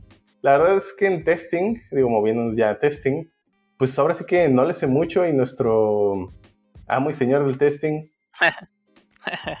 bueno, Aquí está la Básicamente, e, e, esto me llama mucho la atención porque, por ejemplo, uh, vemos que Testing Library está en primer lugar. Digo, yo no sabía nada de Testing Library, library perdón, hasta hace poco. De hecho, ahora en el proyecto se va a empezar a implementar con unas migraciones que estamos creando. Y la verdad es que me llamó mucho la atención porque más que nada, haz de cuenta que es como, pues, es una introducción y son guías, este, principios de cómo deberías de hacer tu testing. Inclusive te manda por métodos asíncronos, este, usando timers fakes, eh, etcétera, etcétera, ¿no? Lo que más me llama la atención es de que básicamente ahí vas a encontrar este, casi una, un, digamos, una librería de testing casi para todo, o sea, para todos los frameworks. Llámese React, llámese Reason, llámese Vue, llámese Angular, llámese Svelte, Cypress, inclusive. Bueno, Cypress como tal es un framework aparte, pero tiene su apartado en Testing Library. Café, que ya también lo he manejado, tiene su apartado en Testing Library. WebDriver IO, que inclusive es el actual que, que se ha utilizado, ya también tiene su apartado en, Testing Library. Entonces, ah, más que nada, mm, digamos que es como a lo poco que me he metido, es, es más como una guía de cómo deberías de ser tus tests. Y la verdad es muy padre porque inclusive pues ya están todos los frameworks casi, casi, porque pues como lo dijimos al inicio, cada minuto sale un framework nuevo. Este, ha habido sí por haber aquí, inclusive con algunas, este, digamos, formas de cómo hacerlo, y eso me llamó mucho la atención. Más que nada, por ejemplo, en la parte de React, en la parte de React con Testing Library, me llamó mucho la atención que viene a solucionar al menos una de las cosas que en testing de repente te eh, quebras mucho la cabeza. Y una de ellas es que, por ejemplo, durante tus tests tú puedes estar rendereando un componente aislado, pues, en el test y simplemente checar que realmente haga o cargue lo que tú le, tú le pases, ¿no? Eh, hay un ejemplo muy burdo, inclusive en su, en su página como tal. Y realmente sí me gustó, digo, apenas se va a empezar a implementar, apenas se va a empezar a utilizar. Pero el hecho de que la gente lo esté, digamos, en satisfacción, lo manejen demasiado alto, sí me llamó demasiado la atención. Después creo que está Jest. Digo, Jest casi no lo he manejado. Inclusive Testing Library para la parte de React dice, pues viene de la mano con Jest. Algo creo que muy parecido a lo que ustedes mencionaban, por ejemplo, en el Data Layer con GraphQL y Apollo, por ejemplo es algo muy parecido, ¿no? O sea, Yes va de la mano con Testing Library. Este. Y pues. Mm, sé que se utiliza para Unitest. Realmente yo no lo he utilizado mucho. Pero pues. Este. Era, digamos, el amo y señor hasta hace un año, ¿no? Y después vemos lo que viene siendo la parte de Cypress. Eh, Cypress pues viene siendo ah, también un framework que realmente ah, puedo decir que es muy bueno. Digo, en el apartado de performance a mí me gustó mucho. El apartado de cómo reportea para mí es básicamente el mejor test framework en reporteo te lo reporté de una manera muy limpia. Inclusive puedes este, hacer tu record and play en Cypress. O sea, básicamente haces este, los clics y te va generando código. Digo, no es lo más óptimo porque de repente te avienta código basura, entonces tienes que estar limpiando. Pero tiene varias cosas interesantes. El único pero que yo le pongo de la vez que yo lo utilicé es de que, ah, digamos, últimamente pues todos conocen que las ah, páginas utilizan ya regularmente un Third Party Authentication, ¿no? Ya sea porque es más fácil ah, pedirte, pedirle los permisos a Google a otra cuenta y no estar generando tú toda esa información, ¿no? Uno de los pequeños problemas que tiene es que, por ejemplo, Cypress solamente te deja, cuando una, una vez que inicias un test y apuntas, digamos, a un dominio, puedes moverte entre dominios y subdominios pero no a otro dominio. O sea, eh, vas eh, prácticamente, digamos, si tú entras a tu página, yo aquí vendo de todo.com, ¿no? Y te quieres registrar, pero te quieres registrar con, digamos, con, no sé, Google, y quieres hacer un flujo de test que vaya y haga eso, no lo vas a poder hacer, porque en cuanto Cypress detecta que se cambió de dominio, automáticamente marca error y cierra el test digo, uh, una de las cosas que ellos manejaban era por, que era por seguridad, que no deberías de, si estás en una página, esa página no, de, no debería de redirigirte hacia otro, hacia otro dominio básicamente, ¿no? Entonces ellos lo manejaban como cuestión de seguridad, pero tampoco te daban la flexibilidad de decir, bueno, sí, yo lo sé, pero esto lo, tienen, lo tiene que hacer sí o sí, porque así es, así lo estoy esperando, ¿no? Eh, creo que es el único, digamos, pero que yo le pondría. Fuera de eso, me pareció muy bien, de hecho, muy fácil de entender. Uh, Playwright, uh, básicamente nunca lo había escuchado.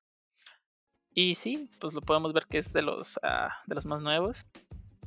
Después viene lo que viene siendo Storybook. Storybook, al, llegué a intentar este, checar qué onda con él.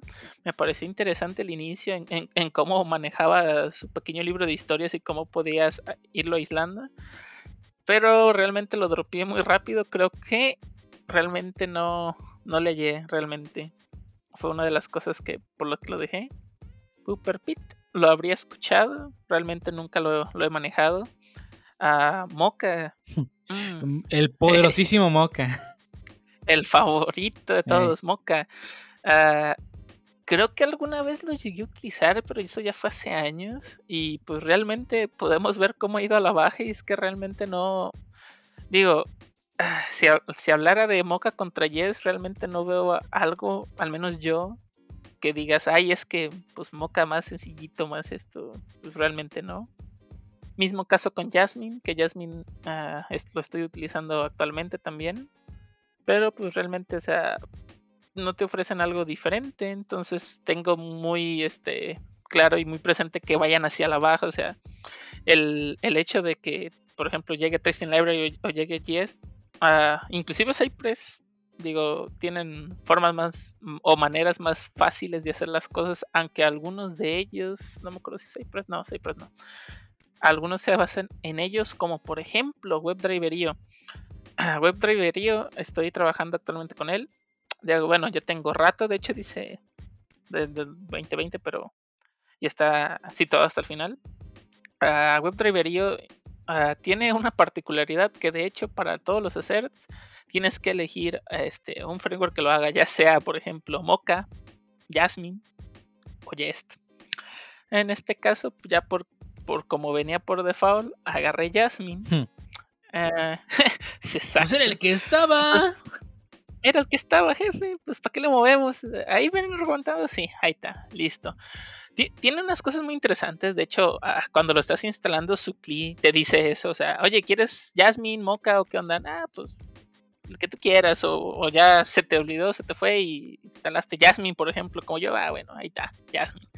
eh, instala esa parte para los assertion. Los assertion básicamente es, digamos que los manejas con Jasmine, es lo un, para lo único que lo utiliza. Ah, bueno, los specs, de hecho. Ah, y una de las particularidades que me gustó mucho de WebDriver IO, pues, este, que tiene, eh, en su, bueno, más que nada en su configuración es demasiado simple, o sea, inclusive te deja, este, seleccionar el método de reporteo, aunque regularmente todavía es muy burdo por consola, pero tú puedes decirle, ah, puede ser un dot reporter, que es un dot reporter.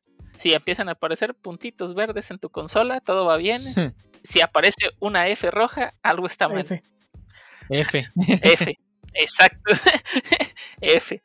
Este, pero en el apartado de eh, en sí WebDriver es un ah, es código open source es lo que más les interesa a muchas empresas inclusive empresas que son medianamente grandes ah, maneja cosas como ah, bueno más bien tiene integraciones con varias herramientas de de CI maneja varias implementaciones con una cosa que se llama ApplyTools que básicamente es para Visual Regression tiene Visual Regression también con otros este otras librerías open source. ¿Qué más? Y realmente es, demasiado fácil, digo, su documentación creo que está muy bien este, detallada, te dice qué puedes hacerlo, cómo puedes hacerlo. si algo no está ahí, entonces sí tienes que crearlo, pero pues básicamente lo creas con JavaScript y no pasa nada, digo, nada del otro mundo. Y realmente sí, sí puedo decir que le echen un ojo. Digo, está hasta abajo ahorita. Esperemos a ver el siguiente año. A ver si, sube. Si empieza a ver si sube, sí. Digo, no es un mal framework. El único pero, por ejemplo, que lo, yo le pondría es que ah, todavía es, digamos, un framework basado en Selenium. ¿A qué me refiero? Básicamente te va a, bajar este. Bueno, está chido que te baje ya todo porque ya no lo tienes que hacer. Pero tal cual crea un server standalone con Selenium y luego ya se conecta a tu, a, tu browser y crea tu, sesión en, un navegador, ya sea headless o no. Y comienza a hacer todo, todo por él, ¿no? Me perdiste Algo diferente. Digo, no, no vas a utilizar tú como tal las cosas de Selenium, pues, pero sí, tal cual es un Selenium standalone. A diferencia de uno por ahí favorito que no está, que es Tescafé. Tescafé tiene su propio engine para hacer este, todas las pruebas y conectarse con los navegadores. Están los que, están los que nadie usa, está más abajo. está abajo de la de esto y está. Ah, bueno, aquí están estos que la gente mencionó, pero no alcanzaron a salir en la. Pudiera ser. Y fíjate que tiene, tiene cosas interesantes. Digo, este ahorita pues no aparece en la gráfica de State of JS. Pero el único pero que yo le pongo a Test Café el único que no puedes utilizar Edspads. Eh, tiene su propia manera de manejar selectores que realmente no está mal, pero hay ciertos casos en los que sí te vas a romper un poco más la cabeza que si utilizaras un Edspad. Es el único inconveniente que yo le veo. Todo lo demás realmente muy bien. Digo, también tiene su record and play, muy bueno. Pero pues en la parte de testing se ve interesante. Digo, solamente veo uno nuevo que es Playwright. Voy a echarle un ojo a ver qué tal. Y nos va a traer su reporte el Jarvis con todo lo que tenemos que aprender sobre Playwright. Y, y, llego vacío, ¿no? No, no nada. nada del compa. pero bueno, yo creo que hasta aquí el tema de Stage.js. Este, si queremos abarcar todo, pero si nos va a tomar 200 horas. sí. Este, pero de todos, este, digo. Además, no sabemos de todo realmente, digo, mucho. Y además nos enfocamos más que nada en lo que sí usamos, ¿no? Que son frameworks frontend, backend y un poco de testing. Aquí veo que tenemos al Jarvis, que es el poderosísimo amo, un señor del, del, testing. Pero igual forma, si tienen algún comentario sobre algo que salió en, en o no conocían StreamYard y pues lo conocen, gracias a nosotros, pues pongan en la caja de comentarios. Hay cualquier comentario lo vamos a leer. Y pues los invitamos también, si nunca han participado en la encuesta, pues participen el siguiente año para pues, ver qué tanto se amplía, ¿no? Nos faltaron principalmente dos. Build Tools, que pues la neta yo no los he usado así como que gran cosa. Digo, más que lo básico que todo el mundo hacemos para que la aplicación... Webpack. Webpack. Eh, bueno, yo he, usado, yo sí he hecho algunas cosas con Browserify y con Babel para librerías que he hecho. Y también nos faltó Mobile and Desktop, que también creo que no, no hay nadie aquí en el room como para que hable largo y tendido de esto. Pero si quieren que lo hablemos, pues díganlo en los comentarios y invitamos a alguien que sí le, que sí le sepa. Eh, y si ustedes le saben y quieren participar, pues díganlo, ¿no? Aquí en las cátedras, miren, así se hace esto. Pero bueno, yo creo que este aquí el primer tema. Vámonos entonces a la parte favorita de Pancho.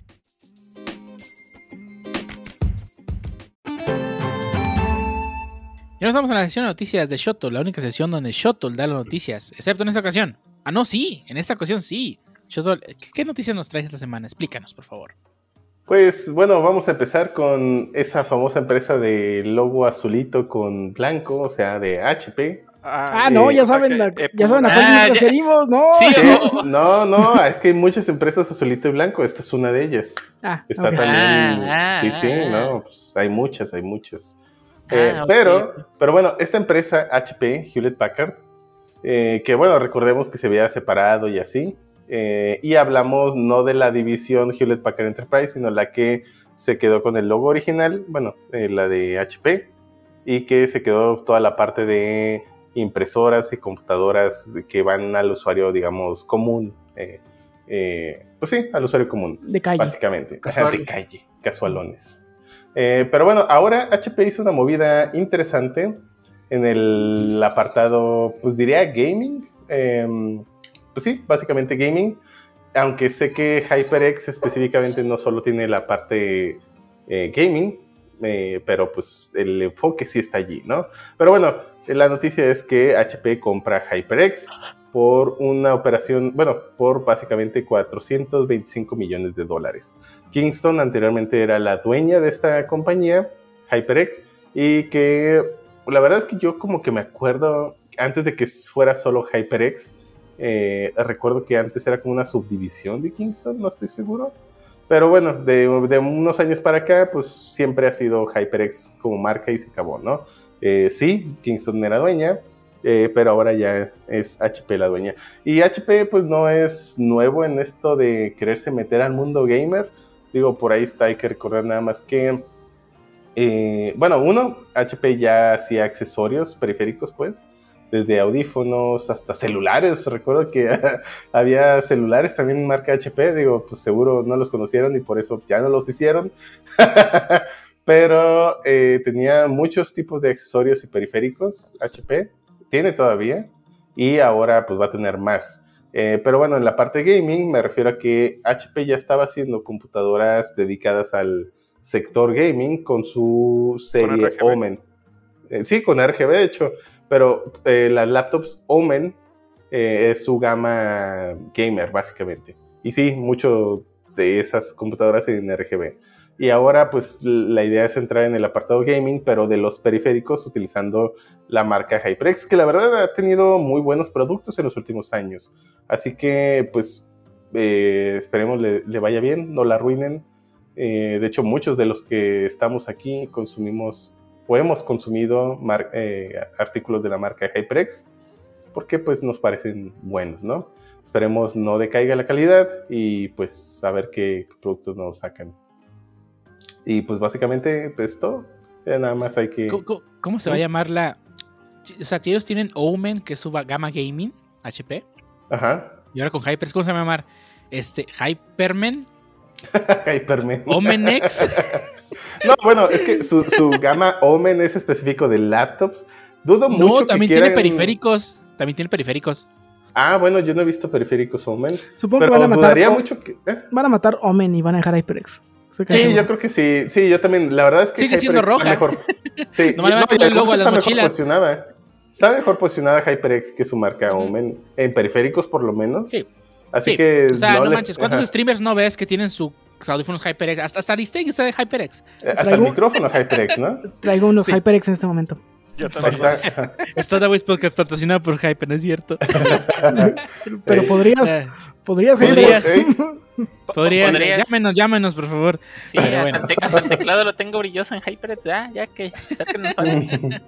sí. Ay, no. Pero bueno, dudo mucho que quieran cambiar de nombre, sino más bien quieren fortalecer la marca HyperX. O bueno, pensaría ah, yo yo, eso. Ah, yo, yo, pensé que patrocinarnos, pues, pero bueno. Ah, bueno.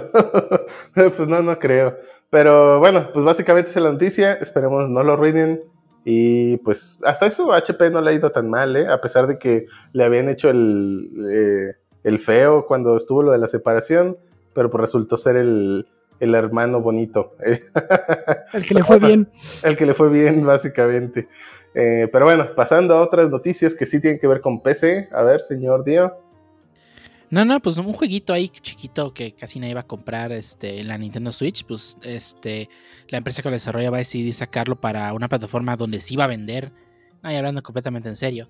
Este, ahora en la mañana, este, un, uno de los creadores de contenido de Monster Hunter más conocidos del internet, Alex, Alex Gaming, le, tuvo la oportunidad de entrevistar directamente a los productores y el director del nuevo juego de, esta franquicia de Monster Hunter Rise, donde le, confirmaron que sí, los rumores eran verdad y sí, va a llegar a PC, lo cual me emociona bastante. voy, a, poder jugar el juego portátil donde yo quiera y además lo voy a poder jugar a una buena tasa de frames en mi PC lo cual me emociona bastante. Yo soy muy fan de la franquicia, lo voy a, lo voy a volver a comprar a PC.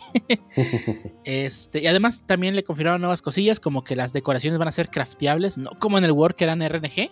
Eso me gusta mucho.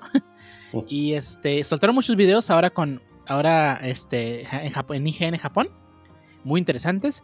Y pues esperando la nueva, el nuevo evento digital que va a ser el próximo 8 de marzo. Así que pues estoy muy emocionado, ¿no? Una gran la calidad gráfica va a mejorar en PC. I don't care, la calidad gráfica se juega bien chingón. ¿Jugaste el demo? No. No, no, no, no, que se, mira, que se ve así, no importa, se juega bien chido. Eso sí, sí, se escucha muy buena. Eso sí, ni, ni lo has jugado. Ni lo has jugado. eso sí. No, mira, mira, mira, mira. Prefiero que se juegue, juegue bien y vaya bien a que se vea chingón, la verdad. Monster Hunter World se veía muy bien, pero no manches, pinches todo gris, todo oscuro, todo apagado. Pero dudo mucho que no le vayan a hacer una manita de gato y lo hagan. Claro que le van a hacer una manita de gato y saber mejor, claramente. Digo, tiene, tiene que tener algo en PC. Pero yo digo, prefiero, prefiero que se que corra chido a que se vea chingón. ¿Y va a tener crossplay? Espero que sí.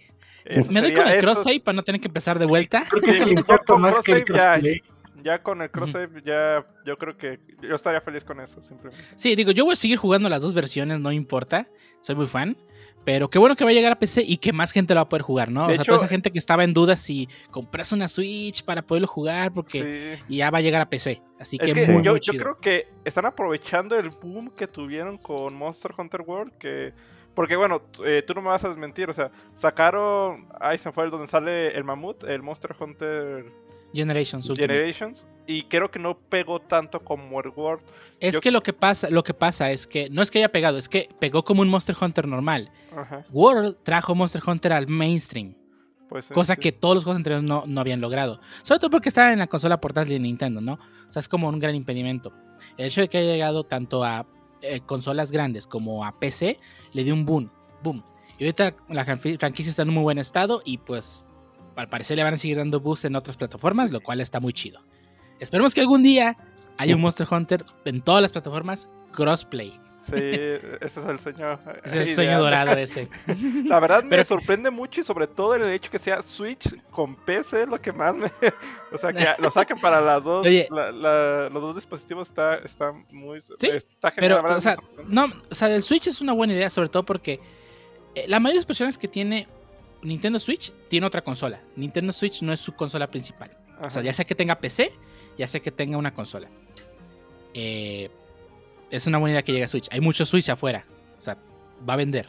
Y de hecho están agotadas las, está agotadas las preventas en varios lugares. Pero bueno.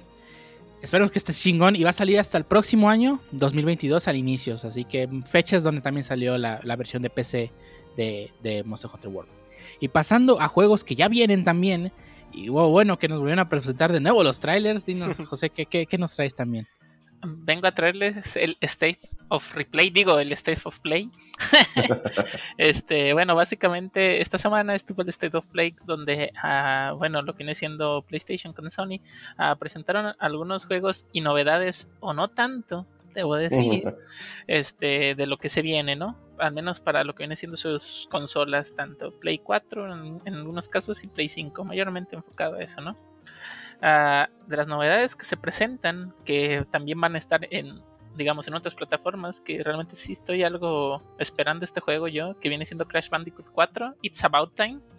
Ah, básicamente todos se acordarán de, del pequeño, creo que viene siendo Zorrito, si no me equivoco eh, juguetón de Play. ¿Cuál? de Crash. ¿Qué no es un Bandicoot? o sea, Bandicoot. Sí. Para, para mí era un zorrito, digo, ya era un niño, Pues- por favor. Qué- Pues es, Pero- es como Sonic, Sí, es, un pues- es como si dijeras, es que es un hedge, es un algo, un hedgehog. Sí, No, no, Es que Bandicoot no, es una especie, literal. una especie. oh, Es, otra cago. especie. Es Oh, como Sonic bueno. la rata, ya sabes. Oh, güey. Ey, Ya- para mí es ya- una ya- rata azul. Yo nunca, Ya supe que era, yo nunca supe que era Mickey Mouse. Pues. eh, un, un ratón. bueno. you don't say. ey, Era Ya sé. by the way. Pero bueno. pero bueno, dejando de lado que pero- sí es un Bandicoot y no un zorro. bueno, dejando de lado eso. Entonces se supone que es un Peramelidae. No sé bueno, qué es. no, no sé qué sea tampoco, pero bueno, es, eh, es un juego plataformero clásico. Este, recordarán que eso sí tenía su mascarita y todo. Eh, se presume que va a ser 4K nativos a 60 FPS. Y, ¿Pero en qué consola o, o este PC?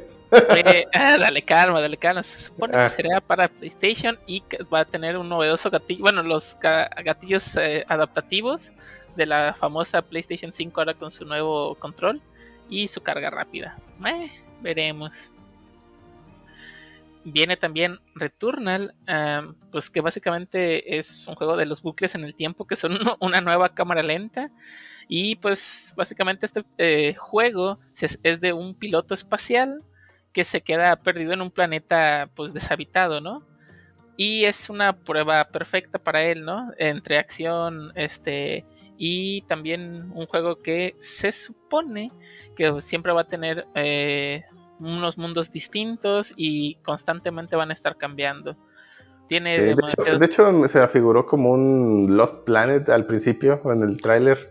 Y luego No. pusieron su parte como de terror al final. No sé, no llegué a jugar los planes, entonces no tengo demasiado contexto de, de- Pero sí, digo, eso sí se me hizo demasiado interesante. Luego tiene este Arsenal y, y mundos, se supone, de pesadilla vinculados a lo que va a ser el, el protagonista de- del juego, ¿no? Este juego va a salir el 30 de abril. Luego pasamos a lo que ya tuvo una beta el fin de semana pasado, si no me equivoco, que fue Knockout City.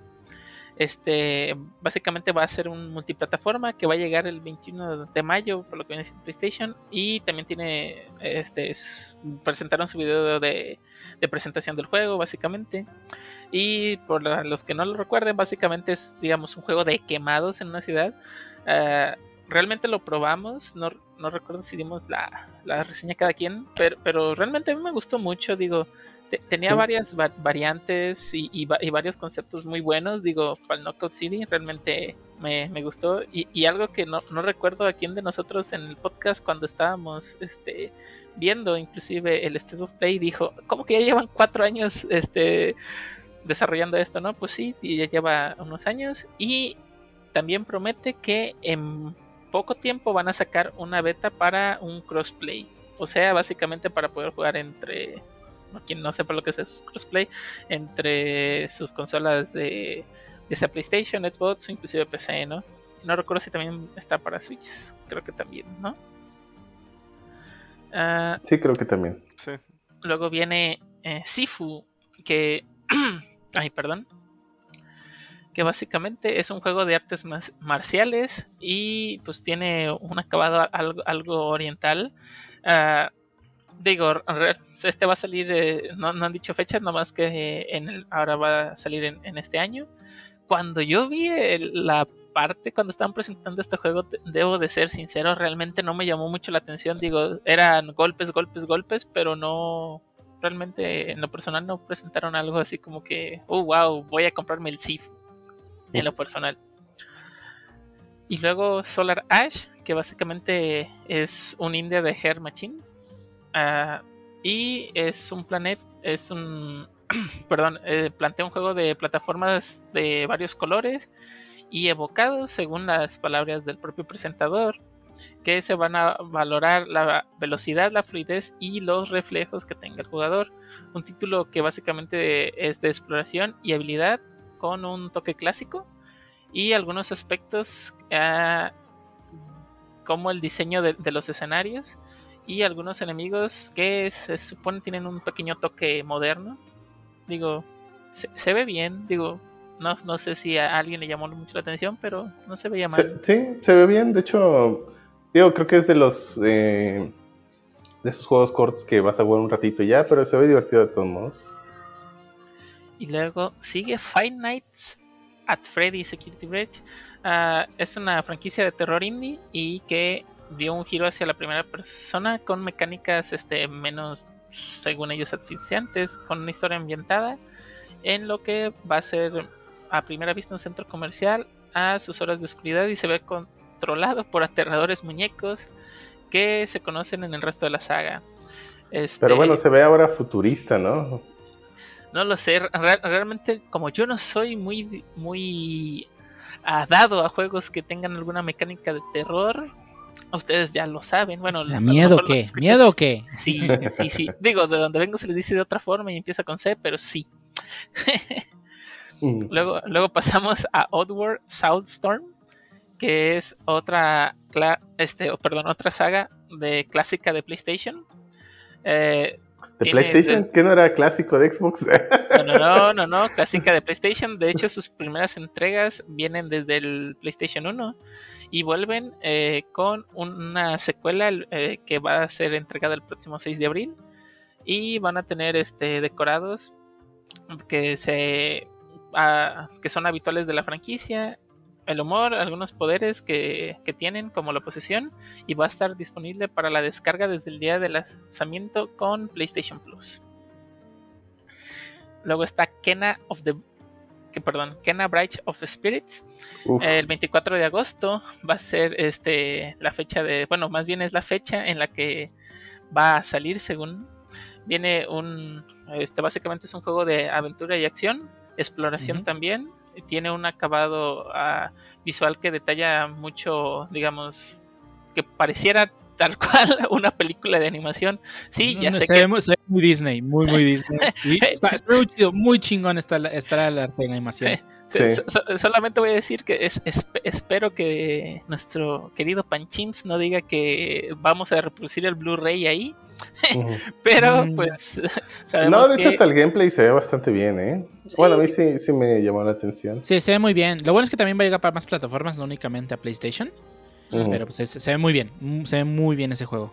Sí. Sí, de hecho, básicamente hay que explorar el, el bosque y hay que averiguar cuál es la amenaza que perturba a la paz, básicamente es parte de la trama. Y pues eh, van a ver este, diferentes ah, criaturas negras que le van a facilitar algunas cosas y que nos van a ayudar con a abrirnos paso por unos este, puzzles complicado- complicados. Perdón. Ay, y ya me lo terminamos. También está Deep Loop. Eh, es un juego de Ark- Arkan, perdón, que fueron desarrolladores de Prey y Dishonored. Ah, básicamente, ahí los loops está- están de moda y, no es más que un shooter que demuestra la historia de dos asesinos rivales atrapados en una isla en un bucle temporal. No lo sé, Rick, me, me- me Mm. Me suena con esos bucles atrapados en una isla a un, a un anime. No recuerdo el nombre, pero es el mis, es de los mismos de Higurashi no Nako Koroni que tenían li- literalmente dos personas atrapadas en un bucle y peleando y haciéndola de detectives. Bueno, aquí son asesinos. Pero bueno, se, se van a ver obligados a repetir una y otra vez el, el mismo, digamos, la misma funación. Exactamente. Hasta conseguir eliminar este, una serie de objetivos. Hasta- literalmente vas a estar funando gente hasta que, bueno, funándote al otro hasta que puedas conseguir los objetivos. Y ya. Y Sí, el último, el último juego de Bethesda que va a llegar al Play, al, bueno, supuestamente, ¿no? De- después de la adquisición de, de Bethesda por parte de Microsoft. F, F para Microsoft. Digo, no, para Microsoft no, No, para. Microsoft no. Es- perdón, Sí. perdón, es que todavía tengo una lágrima en el ojo. Este, y por último tenemos Final Fantasy VII, un remake Intergrade. Aquí hablando de remakes, bueno, ya luego hablaremos de remakes. Pero Final bueno, Fantasy VII Remake Integrate a huevo. Se nota que Nomura está metiendo su cuchara ahí. Así que se llama Final Fantasy 7 du- 7.2. Mm. Remake Integrate eh, B2 y lo que y demás.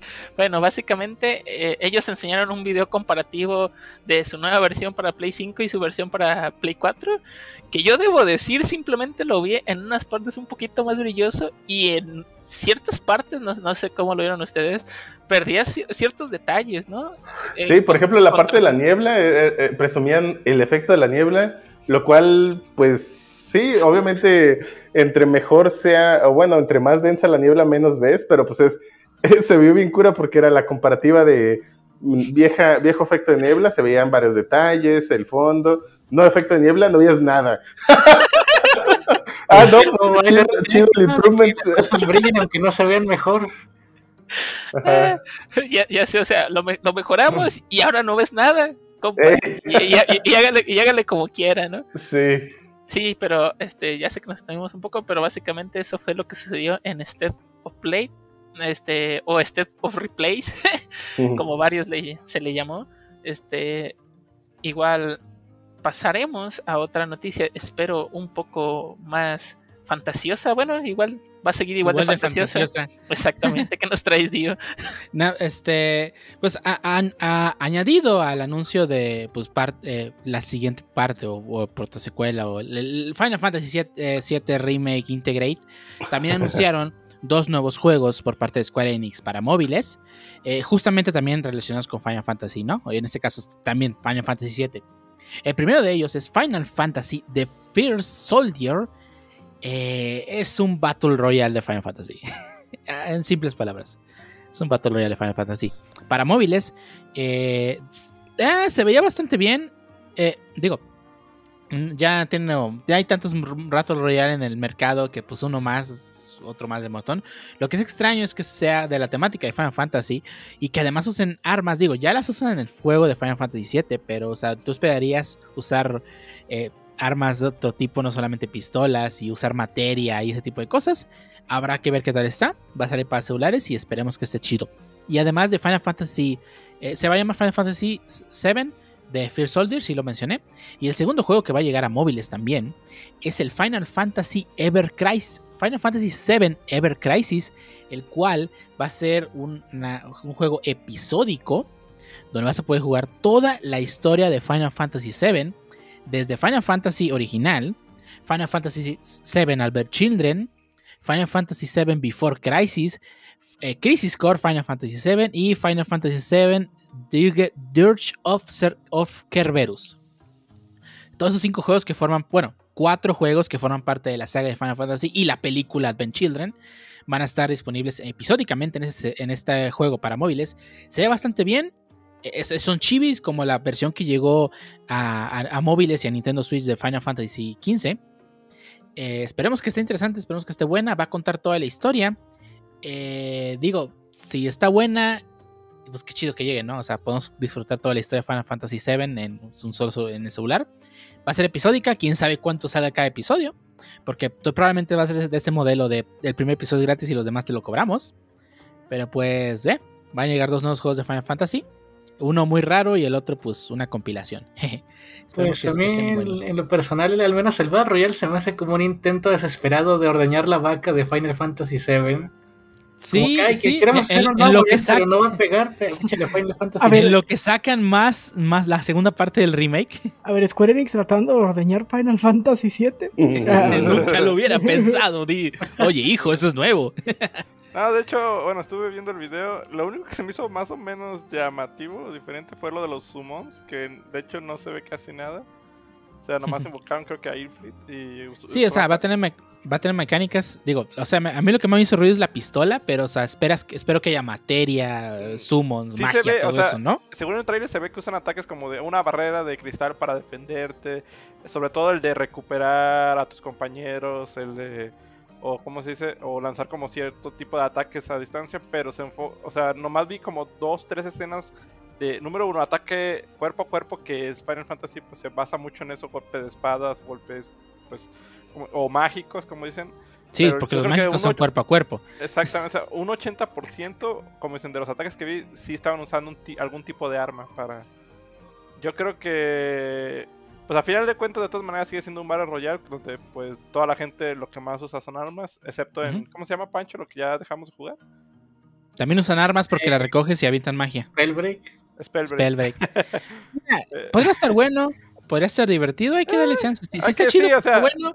Si no, pues ni modo. El gancho es que es de Final Fantasy, igual Pues hay sí. que darle una oportunidad.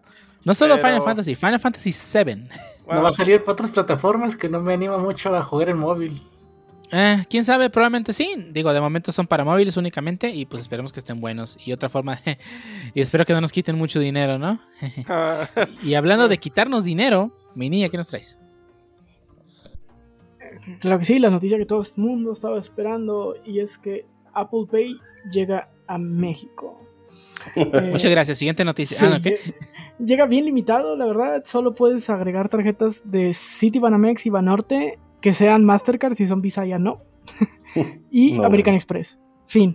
Es todo lo que puedes agregar. Y eh, tienen algunos partnerships ya con lugares donde te aseguran que sí la van a aceptar. Como 7-Eleven. Starbucks y dónde más. Seven- no, Starbucks no, La eh, extrañamente. Store. ¿No? No. Vaya. 7-Eleven, Chili's, Domino's Italianis, Maxtor, Petco, PF Chang's, The Cheesecake Factory y Excaret. No El- conozco la mitad de esas. Extrañamente todos están en el Galerías de aquí de Guadalajara. Nunca he ido a ese lugar, así que. Nada, sí he ido, pero no, no, no conozco la mitad de esos negocios. Y se me hace raro que no es Starbucks. Digo, Starbucks para poder entrar te piden un iPhone. Sí, sí. Pues, Pregunto si ya hubo covidiotas que fueron nomás a calarlo. eh, probablemente. Eh, pues sí. ¿Ya, ya- pero ya bueno. está en funcionamiento ahorita? O Sí, sale? ya puedes ir a pagar con tu iPhone a cualquiera de estos lugares usando tu Apple Pay. Pues la verdad, Si tengo un eh, Android. Eh, pues no, con tu iPhone. Ah, Este, pues a ver cómo les va. A Samsung Pay no le fue muy bien porque no había dónde pagar nunca.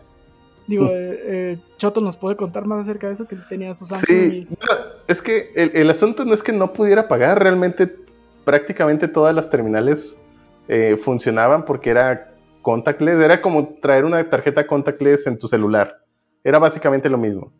El asunto era realmente que nadie sabía usar la función contactless de las terminales y siempre terminaba yo casi casi pagando, eh, haciendo toda la compra, pues, de, bueno, al menos la transacción de, de eso, ¿no? Y algunos hasta como que les daba miedo, entonces así como que era bien incómodo, o sea, decirle, o sea, porque, eh, digo, clásico, ¿no? Vas a la tienda o al restaurante o lo que sea, y es, ah, sí, le pago con la tarjeta, pero tenía que decir, pues le pago con el celular y, ah, caray, pues ¿cómo? Sí, es como la tarjeta, nomás acerco el celular y, eh, sí, pero ¿cómo? Eh, no ¿No tiene tarjeta o qué? ya imagino la tienda. Ah, me vas a dejar el celular y vas a ir por tu dinero. Entonces tenía que pedirles que, o sea, te- tenía, y luego estaba raro, ¿no? Porque, o sea, si yo acercaba el celular como que les medio autorizaba, luego ellos ponían el monto, pero eso también está chafa, ¿no? Porque entonces tú ya le estás autorizando el monto que ellos te digan. Eh, bueno, obviamente te pide el NIP, ¿no? Pero pues de todos modos está así como que chafa porque muchas veces eh, ya cuando te está pidiendo el NIP ya no ves el monto. Eh, algunas terminales, pues no todas. Y está, en general estaba bien incómodo, estaba tan incómodo tener que decirle cómo hacerle y explicarle a la gente, eh, que ya dije, nah, ahí está la cochina tarjeta, ya. Digo, de todos modos se, le iba, se iba a cobrar en la tarjeta, entonces no tenía, o sea, la ventaja era que, eh, bueno, la supuesta La- ventaja es que no tenía que estar cargando la tarjeta eh, y que era fácil pagar, pero lo hacía más complicado pagar y de todos modos terminaba el cargo en la tarjeta, así que pues daba lo mismo. Y pues era más fácil, pa- para mí sigue siendo más fácil pagar con la tarjeta que con el celular. Entonces, ahí, está, el- ahí está el secreto. Si Apple Pay no resulta ser más fácil para pagar para la gente. Pues, pues va a tener el mismo destino que Samsung Pay, que pues ya prácticamente todo el mundo se olvidó de él. Antes, por ejemplo, no era Samsung Pay, pero con Bancomer, con la aplicación de Bancomer también podía pagar contactless en la Guadalajara, en las farmacias. Pero pues era tan molesto y nadie sabía qué hacer que mejor lo quitaron y ya no. ya sé. Entonces, pues, pues sí, está, ya está Apple Pay, ya lo pueden probar en las tiendas que mencioné y pues ojalá sea más fácil para todos. Sí. Bueno, para ellos. Yo lo tengo ahí. Ahí. Sí, sí. Pero bueno. Y pues bueno. ¿Y eh, qué nos traes ahora de Game Pass League? Claro que sí, yo voy a seguir dando noticias siempre y cuando Game Pass siga agregando nuevos juegos. Así que, pues empezamos con nuevo, tres nuevos juegos que acaban de agregar. El primero es Dirt 5, que básicamente, a diferencia del juego de la anterior semana que se llamaba eh, Breakfast, es más es parecido el hecho de que viene siendo un juego de carreras, pero más orientado como tipo rally. Eh, en este no se destruyen tanto los carros, pero la mecánica de juego es un poco fantasiosa, ya que por pues, los escenarios sí son algo, o todos cubiertos de nieve, pero con un árbol de Navidad y regalos, o sabes qué, pues hay una vuelta de 360 grados, o sea, eh, es, es, está más enfocado en carreras, no como en el otro que destruir a tu enemigo, pero tiene la ventaja de que pues no es, para la gente como yo que no le gusta los juegos de carrera muy realistas, sino que tengan un factor más de diversión o más de entretenimiento, pues se ve algo llamativo. Igual, pues tampoco no soy muy fanático de los juegos de carrera, a excepción del Mario Kart, pero igual, si lo quieren probar, es básicamente un juego de rally, eh, se ve interesante y pues es relativamente nuevo, salió el 5 de noviembre. Raro que Dirt lo recuerdo como una franquicia que hiciera un simulador de rally, ¿no? Era porque, bueno, según los videos, o sea, sí sigue siendo una, una, o sea, sigue siendo enfocado en juegos de carrera de rally, pero... O sea, no, es que fuera un simulador, pero sí tenía mucho del apartado realista, pero no lo describiría como un simulador, pues. Igual la mayoría de los videos que estuve viendo, o sea, sí tiene escenarios como que más serios, pero también llega a pegar algo en la fantasía, tío, como esas vueltas de 360 grados, o algunos escenarios de como cubiertos de nieve, pero con regalos de Navidad, pinos y varias cosas.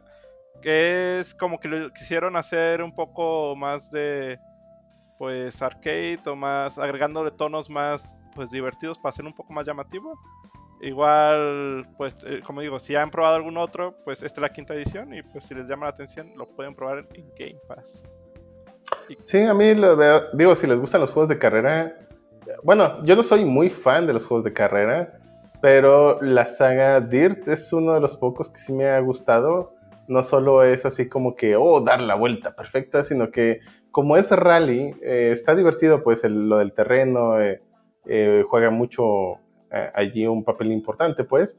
Y el que, pues cuando ya agarras algo de velocidad, está eh, tiene, tiene lo suyo, ¿no? El que pues el terreno y los árboles no te dejan ver mucho a la distancia, a diferencia de en una pista, y se vuelve ahí algo divertido de repente.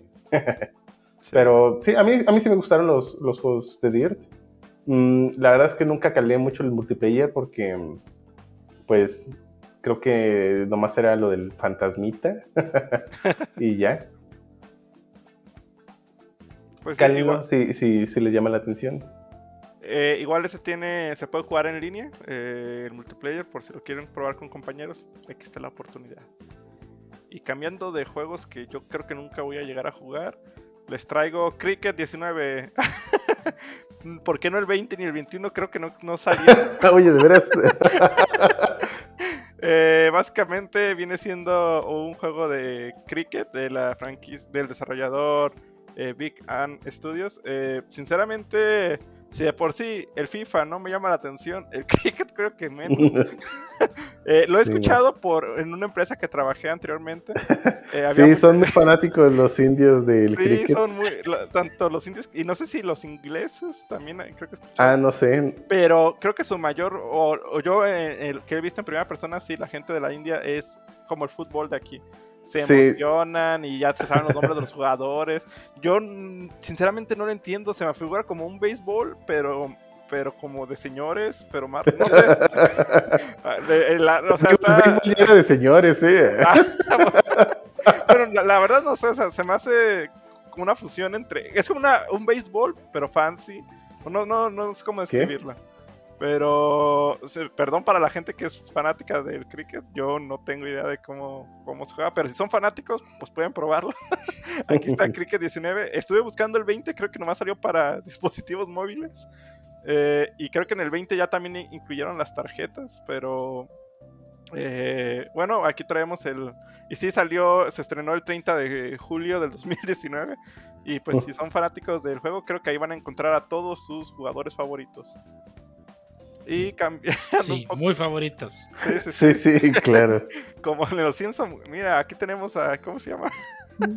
A Saiga, a Saiga Junior y a The Lambda y, a, y, no solo- y muchos más.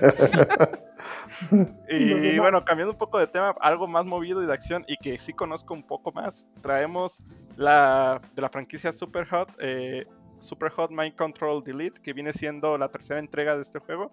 Sinceramente, yo probé el juego de VR, está bastante entre- entretenido, de hecho, yo creo que en el VR es uno de los grandes recomendados, ya que para los que no han jugado este tipo de franquicia, es una, un tipo de juego que en cuestión gráfica no, no es tan llamativo, que dices, oye, nomás son gente roja, fondos blancos. eh, ¿De qué se trata? Básicamente es un juego que yo llamaría parecido mucho a Matrix, pero con la mecánica de mientras que tú te muevas, eh, eh, tu entorno se va a estar moviendo. Si tú te quedas quieto, tanto las balas, los atacantes y todo se va a quedar estático. Si te mueves muy lento, las balas se van a mover lento. Si te mueves muy rápido, las balas se mueven rápido. Está muy padre porque te da chance de con una katana tú cortar una bala a la mitad. Puedes, o sea, plantear, ok, me van a atacar dos personas a los lados, déjame quedo quieto. O esta bala, si la esquivo, le va a dar el de atrás. Está, la verdad, en cuestión de diversión, está bastante- entretenido. Dice que va a tener más historia, más jugabilidad exclusiva, pero sinceramente en historia yo jugué el de VR, no recuerdo una historia muy profunda, aparte de que pues sí es divertido, eres un agente y pues vas destruyendo eh, personas de color rojo, no, no, no me queda muy claro por qué, pero pues si disparan primero, pues yo, yo respondo, como dicen. Y no, yo no he tenido la oportunidad de jugarlo en, tan- ni en consola ni en computadora, pero en VR la verdad me gustó mucho la experiencia y, y está bastante entretenido. No sé si ustedes lo han probado de casualidad. No, No, pues jamás. si tiene una chance, eh, estuve investigando, creo que no tiene por desgracia compatibilidad con el con el VR. eh, hay una versión que es exclusiva para el VR. Y pues si tienen chance, igual no pesa mucho en cuestión eh, gráfica, no, te, no exige bastante. Y pues el hecho que ya han sacado una tercera entrega significa que pues, están haciendo algo bien. Está eh, divertido, sinceramente, no esperen una historia muy profunda. Pero esa mecánica de cámara lenta, dependiendo si tú te mueves eh, con el entorno, está, a mí me gustó bastante. Y pues sería cuestión de probarla en la PC, a ver si es igual de divertido que en el VR. Y pues cambiando un poco... ¿eh? Nada, nada. No, cambiando un poquito de tema y a temas más de spoilers, ¿qué nos tienes de nuevo, tío? No, pues no- not- noticia rápida de que esa semana se liberó el nombre por fin, después de haber estado jugueteando durante mucho tiempo con cómo se iba a llamar la película de, la, de entrega, de la, la nueva entrega de Spider-Man de, del universo Marvel. Ya por fin nos revelaron que se va a llamar Spider-Man No Way Home. Y el internet se volvió loco haciendo teorías, como siempre. Liberaron el tráiler el pasado jueves. Y días anteriores habían estado revelando teasers de cómo se podría llamar con otros nombres falsos. Pero ya finalmente se, se nos reveló que va a ser este Spider-Man No Way Home. Y pues supuestamente va a salir este año, en diciembre. Ya no les creo nada. La van a retrasar hasta poder entre- estrenar en, en cines es. como, como debe ser. Pero bueno. Si hubieran hecho un Spider-Man ¿Mm? mexicano, se podría llamar No Way José. No, güey, José. sí, sí, sí, podría ser. Pero bueno. Y hasta aquí la sección de noticias. Si tienen algún comentario de las noticias que platicamos esta semana o si dijimos algo que no es correcto, pues comenten en las, redes sociales o en los comentarios de- del video de YouTube o donde sea que nos pueden encontrar, pues para poder entrar en una conversación un poco más entretenida respecto a esto. Y sin más que añadir, vámonos entonces al segundo tema donde Pancho ahora sí va a rayar como no tiene ni idea.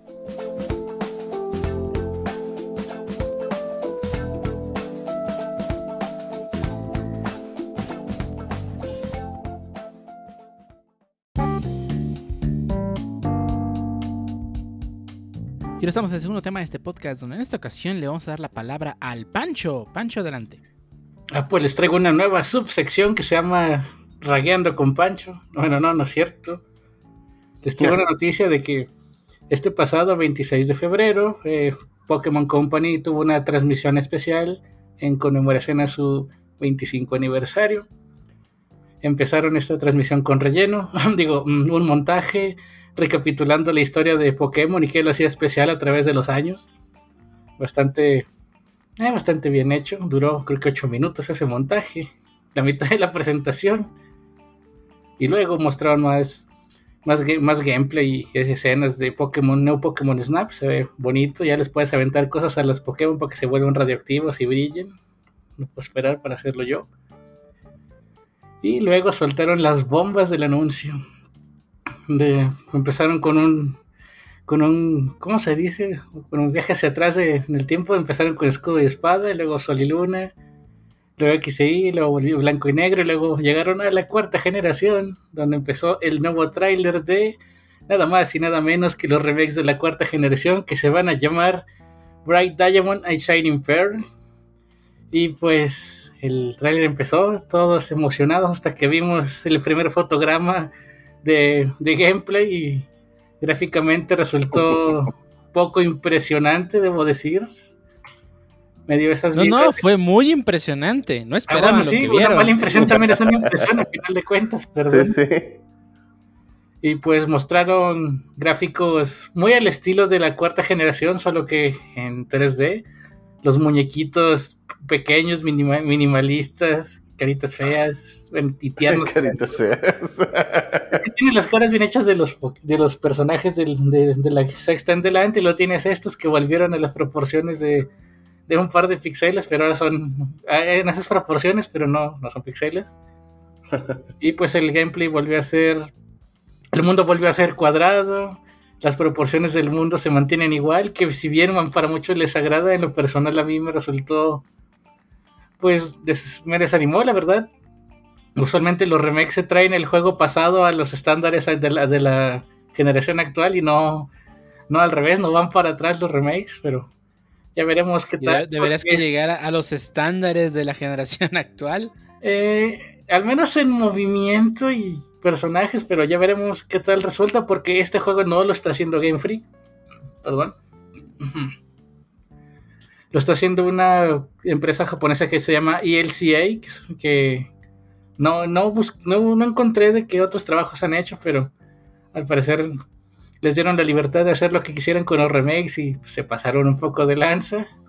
Y luego después de esto mostraron eh, el tráiler y un poco de gameplay de un nuevo juego que se llama Pokémon Legends Arceus, que va a tratar sobre, sobre el pasado de la región de Sino y va a tratar va a centrarse en la historia de Arceus, el, el, el Pokégod o Pokédios, como le quieren llamar.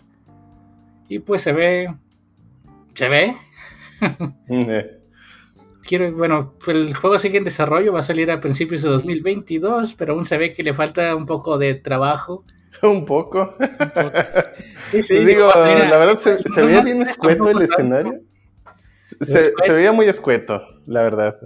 Y digo, para, para los otros juegos de Switch, o sea, ahí están muy buenos ejemplos como Monster Hunter Rise, eh, que bueno, muchos a lo mejor podrían decir, no, es que Monster Hunter Rise carga un mapa más pequeño, ok, está bien, ahí está Breath of the Wild, o ahí está Doom Eternal, eh, o Doom, el normal. No eh, Xenoblade Chronicles Definitive Edition. Ajá, por ese ejemplo. Cambiaron O sea, el de, de Cuando sales Witcher, con no criaturas que manches. puedes ver a la Ah, vista. sí, cierto, el de The Witcher 3, o sea, ¿Qué pedo con la gente? no? o sea, claramente se pueden hacer muy bien las cosas y sinceramente, digo, debo decir que finalmente eh, se ve algo más interesante que la misma fórmula de siempre. Qué bueno que quieran innovar un poquito, pero se sigue viendo todavía medio mal hecho todavía. Bueno, no que esté mal hecho, más bien que le hace falta calidad. Muy, Ajá. muy, muy proof of concept ahorita porque sí me revienta Sí. el trailer y ve que se avienta la pokebola, la pokebola no sale de la mano. Se ve que se como que se acomoda para hacer un arco perfecto el Pokémon y no, no curvea ni nada. Los Pokémon se ven a bajos frame rate incluso teniéndolos enfrente. El shading se ve horrible, como que nomás metieron el Pokémon y le echaron luz y ya, ahí está tu Pokémon. No le echaron Este- nada de cariño al shading, nada. Sí, le falta mucho. O sea, y sí creo que tiene razón el, el Pancho. Parece como un proof of concept más que un tráiler para el juego. A pesar de que ese es el tráiler. Dale Pero- calma, güey. Le hicieron en el Game Jam, hecho- Pancho. De hecho, no Dale quedó muy chance. claro las mecánicas del juego. o- o yo No, que- de hecho, es- también estuvo bien extraño porque se ven Dijeron peleando que por turnos. RPG, Eh, y y por turnos donde metes comandos, o al menos los- esos momentos donde tiras tu, tu comando, Que ponle que Ajá. se pausa, pausa el tiempo, que no creo que vaya a pasar, pero se pausa y le das comando y no se ataca, que no creo que vaya a pasar. Digo, o sea, a final de cuentas puede ser, puedes decir es un teaser de lo que va a venir. O sea, podría Ajá. cambiar de qué va a haber, pero pues. eh. Sí, esperemos Sí. Porque se ve que tienen a los mismos devs que programaban en ensamblador para Pokémon Rojo, porque no, hombre. Sí, no, sí. La verdad sí les árboles, falta- los árboles, ¿cómo se ven? Uf, Mejoran los no, árboles, sí. pero se me hace que va, va a ser el mismo árbol una y otra vez. No van a tener Speed 3 como Witcher. Oye, la gente se Eh. quejó de que el árbol estaba feo. Ya no aparecen de arreglaron. 64, aparecen de Play 2. me- Mejoramos tantito. Sí, no, les hace falta unos buenos devs. Necesitan contratar más. Que no sean becarios, pues. Mira, en- Entiendo que la franquicia de Pokémon esté más orientado como que, bueno, en teoría, porque la mayoría que lo juega creo que son gente adulta, eh, en teoría está orientado como juegos para niños y pues tal vez la calidad gráfica no... No, no, ese pero- no es no, sí, no, no, no, no, no, es lo que me refiero, o sea, siento que se quedaron con esa ideología de que, ah, pues, no, porque lo han hecho, o sea, han hecho, pues, y sobre todo para consolas portátiles, y ya siendo Switch una consola que ya tiene mayor potencia, siento que tal vez o no se han adaptado tan bien, o dicen, no, como es un juego para niños y nos funciona bien y lo van a seguir comprando, no le invierten tanto en, en la cuestión, pues, gráfica. Y lo, lo- Que Lo van a comprar no, igual. No, no, no Sí. pedimos gráficos de millones de polígonos, pedimos que esté pulido. Mira, mira Animal Crossing. Se ve Ah, que ahorran polígonos sí. donde pueden, pero se, se ve muy bonito para hacer de Switch. Sí. Sí. O o sea, hay maneras de hacer las cosas bien y creo que Game Freak no está intentando ni una. Pues, Pero sí, bueno. con el nuevo Ya remake, sabes, sí, ya. sí, sí estuvo, pues, Son, Es- esos juegos feos son pedidos de ayuda de Game Freak. Ya no queremos hacer Pokémon. Ya, ponnos otra cosa. Pues de hecho, así suena porque durante el desarrollo de Escudo y Espada desarrollaron Town que fracasó, nadie le hizo caso, ni se dieron cuenta cuándo salió. Y perdieron la mitad de su, de su equipo trabajando en ese juego. Y ahora en esta, pues se le encargaron a otra empresa porque de plano ya, o ya no pueden o ya no quieren hacer Pokémon. Ya no fue Game Freak la que se desarrolló los remakes. Lo lo cual es curioso porque The Pokémon, The Pokémon Company es enorme, ¿no? O sea, tienen, o sea, los centros Pokémon tienen un montón de parafernalia que diría yo les está yendo muy bien. Sí, pero Sí, aunque les va bien, es el tienen que desarrollador. invertir en todos los demás medios, tienen que Ajá. invertir la Bueno, merchandise. es cierto, es cierto.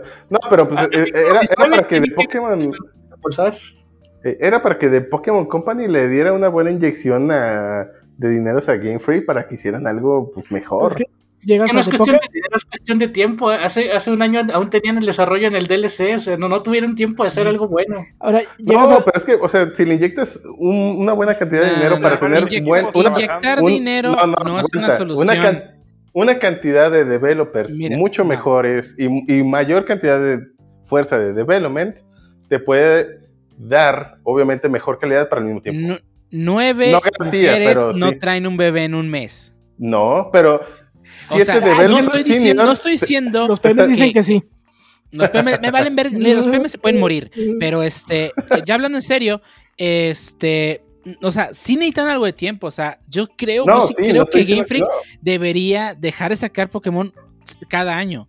O sea, deberían tomarse tu tiempo. no. No, tampoco. y, no plane- cada y año, sí. planear hacer un, un Pokémon mucho mejor. O sea, yo, sí- yo creo que sí tienen talento. El problema, Pancho tiene razón, el problema es el tiempo. Y que le metas más dinero para que contraten gente no va a hacer que salga un producto mejor. Un sujeto de YouTube hizo estudios de los tiempos de desarrollo de cada, de cada juego y a Ujú. partir de la quinta generación perdieron 30% del tiempo de desarrollo, tienen como 300 días menos, bueno, como Ujú. tres meses más o menos, 30% del tiempo, sí, en menos desarrollando los juegos y eso hace que salgan rusheados porque necesitan más merchandise que vender. Sí. No, Sí, sí, pues, pero por ejemplo, en este caso están haciendo varios juegos de Pokémon. Si tú le inyectas dinero para que no sea un único equipo el que hace cinco juegos y le inyectas dinero para que cinco equipos completos hagan cinco juegos, claro que van a salir mejor las cosas. Pero mira, toma en cuenta el hecho de que cuánto le da, o sea, los juegos para consolas al merchandising o el Pokémon Go. O sea, Es que vez- es, es una simbiosis ahí, o sea, necesitan, ambas necesitan ambos. Sí, o sea, necesitan sacar nuevos juegos para sacar nuevos Pokémon, para que la gente compre nuevos peluches. No sé, no estoy tan seguro si ne- siguen necesitando juegos de Pokémon Company para vender peluches de Digo, Pikachu. ya tiene 700, No, no es o sea, ni siquiera, no ni siquiera tienen todos los Pokémon no, no hechos son peluche. 700, son los 900, pero bueno. Ah, bueno, 900, o sea, ni El- siquiera el tienen todos los el- Pokémon hechos O peluche. sea, no necesitan sacar más juegos para hacer merchandising. O sea, Pokémon vende muchísimo. No solamente por los juegos, hasta el juego de cartas, hasta el juego de Pokémon Go. sí. Está todo el merchandising. Puedes comprar prácticamente todo de Pokémon. O sea, Pokémon es una franquicia mucho más grande que los, simplemente los juegos. Sí. Eh, el problema está que los juegos últimamente no están dando la calidad que uno esperaría. Y el tiempo de desarrollo es un factor. O sea, prefiero que se tomen más tiempo haciendo el juego a que, a que se le inyecten más dinero a ver qué salga. O sea, que tengas cinco equipos trabajando. O sea, un equipo numeroso trabajando. No quiere decir que solamente porque tener- tengas el equipo va a salir.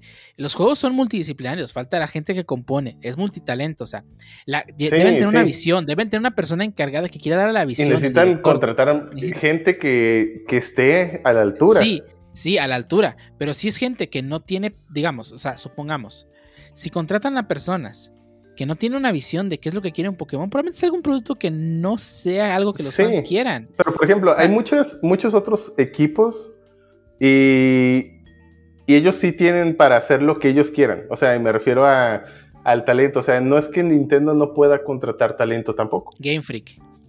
Bueno, Game Freak o de Pokémon Company inyectándole De dinero Pokémon a través Company. de Game Freak o, o de Pokémon Company contratando a los developers de X juego que sí tenga la calidad y que hagan pues, un juego de ellos.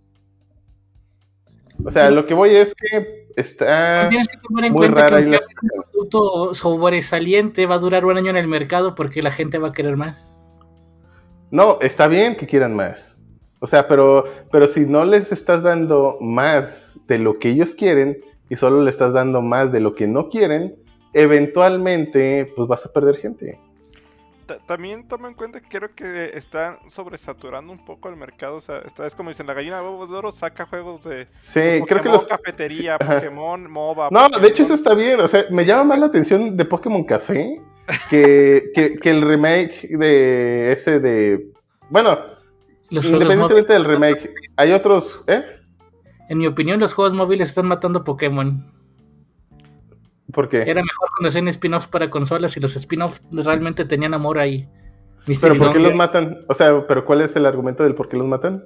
Eh, porque están despreciando eh, aquí de budget, talento y, y desarrolladores en poder hacer un mejor juego y se están enfocando en móviles. Por ejemplo, Pokémon Masters ya este, está, está muriendo, ya no está sacando tanto dinero como al principio. Ajá. Ya no saben qué inyectarle a ese juego para revivirlo y lo van a dejar morir.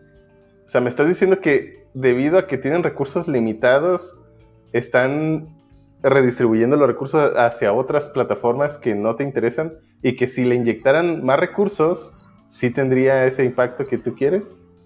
Más bien si- siento, bueno, yo desde mi perspectiva, de hecho lo vi en... ¿Hace cuánto empezaron a sacar la Pokémon? ¿Cómo se llama lo que sacaron? Su, su versión de Pokémon. no, pues es, no, no es un Pokémon Direct, es un, No, no, un sí, anuncio pero- de Pokémon y ya. Ah, ok. ¿Cuánto, ¿Desde hace cuánto empezaron a hacer eso? O sea, ya Desde la para el- pandemia. Bueno, no, sí, desde la pandemia. Antes Es que antes todo era en el Direct, ¿no? Recuerdo que para el 20 aniversario ya había un Pokémon Direct. Sí. Ah, sí. Ah. El, el hecho de, de tú ya como franquicia ya empezar a hacer directos es decir, ok, tengo que presentar varias opciones. Porque si nomás muestro un juego o nomás muestro una cosa, me voy a ver como de, ah, ¿para qué haces un directo de una Pero es que cosa? ya lo había hecho así. Desde, antes nomás presentaba el, el- el- el- el evento de voy a presentar el nuevo juego y ya, y se enfocaba en todo eso el direct. No tiene por qué presentar más cosas. Pues nunca, no, pero lo están nunca, haciendo. no, no otras. O sea, nosotros como fans de Pokémon, o sea, Pancho, ¿qué quieres que, esper- que presentaran? Pokémon, el remake. Y ya, y era, era todo lo que queríamos. No me interesaba O sea, no el es- Pokémon, no me interesaba Pokémon Sleep, ya no me interesa Pokémon Go. Solo quiero mis remakes. Pero bueno, eso, eso es para los fans hardcore desde hace años. ¿Qué hay de los niños nuevos? O sea, ¿qué hay del, por No, o ejemplo, sea, del hijo del sé, yo- sé que probablemente sí tenga no que tener enfoque. No, pero, o sea, hay mucha nueva gente. O sea, como dice Pancho, él conoció Pokémon en, en, en las, en las consolas portátiles. eh, Sí, pero por ejemplo, el hijo de Medilla no va a agarrar un Game Boy Advance, o bueno, a lo mejor sí, porque Medilla lo, lo- se lo compra, ¿no? Pero digamos, Y, y lo va, hijo y de- lo va a querer mover la pantalla con los dedos. Ey, y va- ajá, no va a saber jugar porque pues no es táctil, ¿no? pero, pero bueno, habrá, habrá gente que no tenga papás eh, nerds y que pues está todo ese nicho de mercado que pues, tienen que aprovechar. Y- Es, es verdad, no sé qué le presté a mi hijo la otra vez que no era táctil. Y pues sí, de volada se fue a, la- a lo táctil. No me acuerdo qué Pues sí. dispositivo traía yo que no es táctil. Y Pues no volada- sé, No me acuerdo. no sé qué, qué hoy en día no es táctil, que tenga pantalla, pues. ah, Creo que era, creo que era el que, que no Switch. la tele. Creo que era el Switch, pero con el con la Virtual Console de NES que no soporta táctil. pues. Ah, ok. No, la, la verdad, y como dicen, yo creo que la gran mayoría de gente que juega videojuegos hoy en día eh, realmente no es en consola. Mucha gente está li- literalmente en el celular por la practicidad que por el camino. Y Sí. pues es un nicho que está cubriendo simplemente. ahí Igual como dicen. Ahí está Free Fire. Sí. Ajá, de hecho es un buen ejemplo, es correcto. Free O sea, me está diciendo que, haga- Candy que hagan un, un, un Battle Royale de Pokémon. No, no es cierto. Para celular. Bueno, por- no veo por qué no, ¿eh? Un sticker de Pikachu encima y va a vender. Sí. Sí, El punto no es ese. Al menos no, si quieres fanbase, si quieres imprimir dinero, adelante. Saca un juego para lavarte los dientes con un Pikachu sonriendo y ya. Pues es que, lamentablemente lo que está haciendo de Pokémon Company, está viendo que les deja más Y, y- dineros. y ya lleva años haciéndolo, digo, tampoco es que sea nuevo eso, o sea, Lleva desde 2014 más o Pero, menos. pero mira, tomemos en cuenta como la franquicia de Mario Bros. también están sacando un chingo de juegos de todo. Pero yo creo que le, me- le invierten. Mario no pegó en móviles, por eso le están invirtiendo más a, las consolas- a los juegos de Ah, no, y control. Mario Ron. Que se y murió. Mario Ron y el Mario Kart móvil. Mario Kart. ajá. El Mario Kart Móvil es el juego Oye, más exitoso de Mario se acuerda de este. móvil. Eh, ¿Cuál? Mario Kart Móvil es el juego más exitoso de Mario en móvil. Y solamente es ese y el Mario Run, no han sacado más. De hecho, el Mario Runner tuvo su boom recién que salió. Como Ajá, un mes, ¿no? Sí. pasar más mundo, Un mes. No sé, no sé cuánto tiempo, pero sí recuerdo que tuvo su boom fuerte, ¿eh? Mira, el, el detalle no es tanto de que, de que, o sea, o sea, los juegos que presentó ahora son para fans hardcore como nosotros. Sí. O sea, sí. no, no, pres- o sea, está bien, o sea, está Pokémon Café, que no lo juega ni Dios, y Pokémon este, este, Masters, que sí conozco gente que todavía lo juega. O sea, esos juegos siguen vivos y le están dando, le están dando, este, recu- recursos, este, le están dando, este, actualizaciones. Este, pero pues necesitan enfocarse en, en que, o sea, todos los juegos o, o le metes actualizaciones o sacas un juego cada año o, o que se decida, porque, o sea, Game Freak no tiene el poder o el tamaño de una empresa como EA o como Activision de que se te pueda el lujo de tener tres estudios al mismo tiempo desarrollando un juego anualizado, como es el Call of Duty. O sea, hay tres estudios y cada uno sale cada tres años. Por eso que Tienen tres Pokémon años de desarrollo. Se asocia con otras empresas, ya sea Ujú. Niantic, Ah, DNA. ya sea Niantic o lo que sea. O sea, y, y- y le dan tiempo de desarrollo. Aquí no están dándole ni tiempo de desarrollo. Tanto así que ya empezaron Ni a- a- recursos. a los- ni recursos. y Aparte los- de y los- que ahorita si bien eh, el, y el CA está desarrollando los remakes y, y Game Freak está desarrollando Pokémon Legends, no sabemos si todo el equipo de Game Freak está en Pokémon Legends. Pueden que en uno o dos meses revelen su juego shovelware que nadie va a comprar y ah, es que se nos ocurrió y lo hicimos. Compren y nadie lo va a pagar. Está- eh, el resto del equipo está en, en el Pokémon. el, el Es Town Tencent, 2. así que no sabría. Ah, Sí, va a ser Tencent, sí. El O sea, resto y del digo- equipo lo tiene Pokémon Studio haciendo apps para. Digo, Pokémon Company haciendo apps para medir cuántas gorras de Pikachu se, me- se van a vender. Ah, huevo. No, aparte, to- toma en cuenta que eh, los juegos móviles tienen una gran, gran beneficio para pues todas las compañías que son las microtransacciones que lo que viene siendo en juegos de pues consolas o juegos de computador no se ven tan común y menos en Pokémon, Pokémon, o sea, compras el juego una vez y ya no le vas a hacer rentable. Pero pues, si nomás le compras 20 baros de Pokébolas a Pokémon Go, pues tampoco es que sea Pero cuánta gente le está digamos. comprando, o sea, ok, mira, y tú lo sabes, Pancho, has jugado juegos de microtransacciones y le has invertido buena cantidad. Igual sí. Con, con- o sea, con que tengas a una persona que le invierta, eh, ¿cómo se De, hecho, lo importante es que tengan muchas personas. O sea, no importa que esa persona le meta 20 pesos. O sea, comparativamente, ¿qué prefieres? ¿Que mil personas le metan 20 pesos o que 10 personas le metan 200? Es lo mismo. Sí, sí, sí. Bueno, en, número- pero- en números habla mejor. Tengo más, tengo audiencia. Pues, Y no solo eso, es más probable que, o sea, que la gente gaste poquito y, y tengas más popularidad entre muchas personas. O sea, las mismas personas hacen que otras personas, o sea, sus amigos, jueguen el mismo juego que ellos. Como Entonces, Pancho em- quiere que se nos jugar Genshin Impact y que le gastemos. Ajá, o, ajá, e- eso es, eso es como, ¿no? Ustedes no se preocupen. Sí, No, pero, pero por ejemplo, eh, bueno, la cantidad, eso sí ayuda mucho, ¿no? Digo, y a lo mejor lo dije ahí a la par, pero pues en realidad eh, creo que comparativamente son mil personas con 20 pesos a 100 personas por 10, eh, 100 pesos, ¿no? Ahí, ahí es donde sí habría más diferencia, pero bueno, el punto es que sí creo que las, el conseguir un lugar donde masivamente sea atractivo, como los móviles, pues le puede dar muchos dineros, ¿no? Y el free to play hoy en día creo que se ha vuelto tan común eh, como forma de negocio. De hecho, ahí está Warzone, por ejemplo. Eh, tengo entendido, eh, bueno, más bien no lo tengo confirmado, pero tengo entendido, ahí por varios comentarios que por ahí he leído o me han dicho, eh, creo que el Jarvis, que Warzone le deja más dinero a Activision que el Cold War, por ejemplo, que es su juego más reciente. Y, y Warzone es free to play. O sea, Pero yo quiero, es que quiero mi skin de la mona china, quiero Ajá. mi Sí, así de Y- y- aquí. y tú dirás- temporada. Exactamente. Y tú dirás, el Cold War está mucho más caro que la skin de la mona china. Pues sí, pero es más, estás más dispuesto a gastar poquito, pero por debido a la gran cantidad de gente que hay, pues se multiplica Mm. muchísimo las O sea, ganancias. estás más dispuesto a gastar en, si- en 6 skins de 10 dólares a un juego de 60 dólares. Eso es seguro. Ajá. No, y aparte también los eventos de, ah, pues un es Pokémon exclusivo, Pokémon con este gorrito. Dices, ah, pues prefiero tenerlo y pagar un poquito extra. Y ya pues tener las skins que me gustan o tener a- a- algún tipo de exclusividad o de ventaja de, ah, va a ser una experiencia más rápida. Y es un público que posiblemente lo tengas ahí constante, como dicen. Tal vez no lo inviertan de golpe mucho dinero, pero si de poco a poco o cada temporada te van dando una cierta cantidad, o si Sí. muchas personas te dan poquito, como dicen, a la larga, te- o sea, y es un público que lo tienes cautivo, exactamente. Ya, pues no, no dije eso. ¿Cómo no? y pues sí, o sea, yo creo que pues son cuestiones que lo, han estado viendo y pues ven que les funciona y pues, o sea, pues simplemente en este caso Pokémon vio una oportunidad de ganar dinero que fueron con los móviles y tal vez por lo mismo no le invierten tanto en sus, cons- en sus juegos de consola porque saben que, oh, ¿sabes qué? Pues sé Igual se venden como pan caliente. Exactamente. lo, lo van a comprar igual. Yo me voy a Exacto. comprar ambos, pero no les quite lo culeros a los juegos. No, sí, o, o puedes decir, Pancho, decir, mira, cada vez que saco un nuevo juego, se- se- aproximadamente se me va a vender esta cantidad, pues le invierto la mitad para tener el doble de ganancia. Y por lo mismo no, ya no le están invirtiendo tanto ni en Sí. cantidad ni en tiempo. O sea, Digo, recordemos, ajá, recordemos que pues, es eh, un mundo capitalista, ¿no? Entonces, todas las empresas es, pues si me lo siguen comprando, pues lo seguiré haciendo. Lo que me deje más ganancias. Entonces, si de verdad quieren intentar poner su granito de arena, pues no lo compren. Sé que el Pancho lo va a hacer a pesar de que se queja, pero es el mismo el que está contribuyendo a esto. Digo, tu opinión. jugando, mira estos gráficos feos, pero pues ni modo. Eh, Ya lo pasaste como dos veces, pero. Solo lo compraré en esta consola una vez más.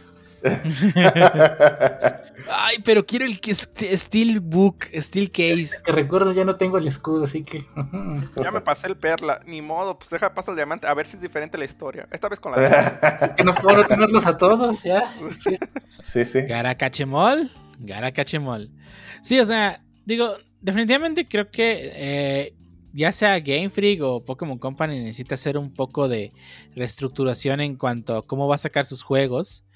Pero pues si el mundo móvil está dejando dinero, pues no va, no va a dejarlo ir fácilmente. No, no. no. O sea, Pokémon, No, de hecho, yo Pokémon creo Go sigue siendo el juego que más dinero le deja. Masters, el café y todos los que ha sacado, digo, sí sacan dinero, pero tampoco son los grandes booms que esperaba Game Freak. Pokémon Go es el, su gallinita de oro ahorita, le sigue dando. Si mientras le siga dando dinero, pues no la va a soltar, ¿no? Ya no puede salir, le sigue dando un chingo de varo. Ahora, ah, pues no puedo salir porque para, déjame, compro Pokébolas. Sí, sí, sí, o sea, ¿qué, diablos? O sea, ¿cómo puede ser que un juego que trata de caminar esté generando más di- mucho dinero todavía, siendo que en teoría no debería estar saliendo nomás porque sí? Eh, Pero bueno, Eh, está, Mucho ya, ya. ya fue mucho de rayar. Y hasta aquí la sección de Pancho eh, rayando. y hasta aquí el segundo tema de este podcast. Espero que les haya gustado. Si también odiaron lo que presentó Pokémon Company, bueno, Game Freak en, este, en el Pokémon Presents, pues díganlo. Y espero que hayan disfrutado el concierto de Malone el sábado pasado. Ay, no. O también, Pero si, bueno. si tienen alguna cantar todo se franquicia, derrumba. si tienen alguna franquicia que odien, pero siguen comprando sus juegos, también díganos. Sí, por favor. Y hasta aquí el segundo tema. Vámonos a las despedidas. Vámonos. Pokémon no pesta, hiede. A ovo. Pero es como cuando tú apestas, no te afecta. El Ay, compa. el, el- Bueno, del viejos. Pero a nosotros sí. Pancho está tan confundido que se hirió a sí mismo. Vámonos, pues. Vámonos.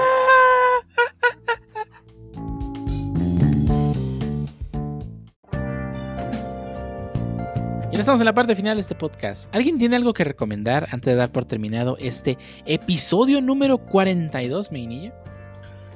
Sí, les voy a recomendar esta ocasión algo que es un documental que está en Netflix, un documental siniestro. Bueno, si conocen y siguen a youtuber ya famoso Dross, eh, habrán escuchado de este tema y de este caso. El Porque documental es la Es escena espeluznante. espeluznante y siniestro. eh, y, y ¿cómo, cómo dice también? Este, Esto no es un top. bizarro en el sentido anglosajón de la palabra. Cosas bizarras en el sentido anglosajón de la palabra. Bueno, es- me refiero al documental de Escena del Crimen, desaparición en el Hotel Cecil. Está, está bastante bueno, si siguieron el caso de Dross, pues ya, ya habrán escuchado de ese tema y pues bueno, es una investigación un poco más a fondo. Está interesante. Ah, yo les quiero recomendar que hoy lunes, que ya salió el podcast, ya está disponibles los ítems de Super Mario para Animal Crossing. Así que vayan Ah. y desenfolven su Switch, agarren Animal Crossing y pues compren los ítems porque creo que también van a estar disponibles solo durante este periodo. Y pues, ¿quién no, neces- quién, quién no necesita la tubería que es la única forma de teletransportarse en Animal Crossing hasta ahora? Muy, muy útil.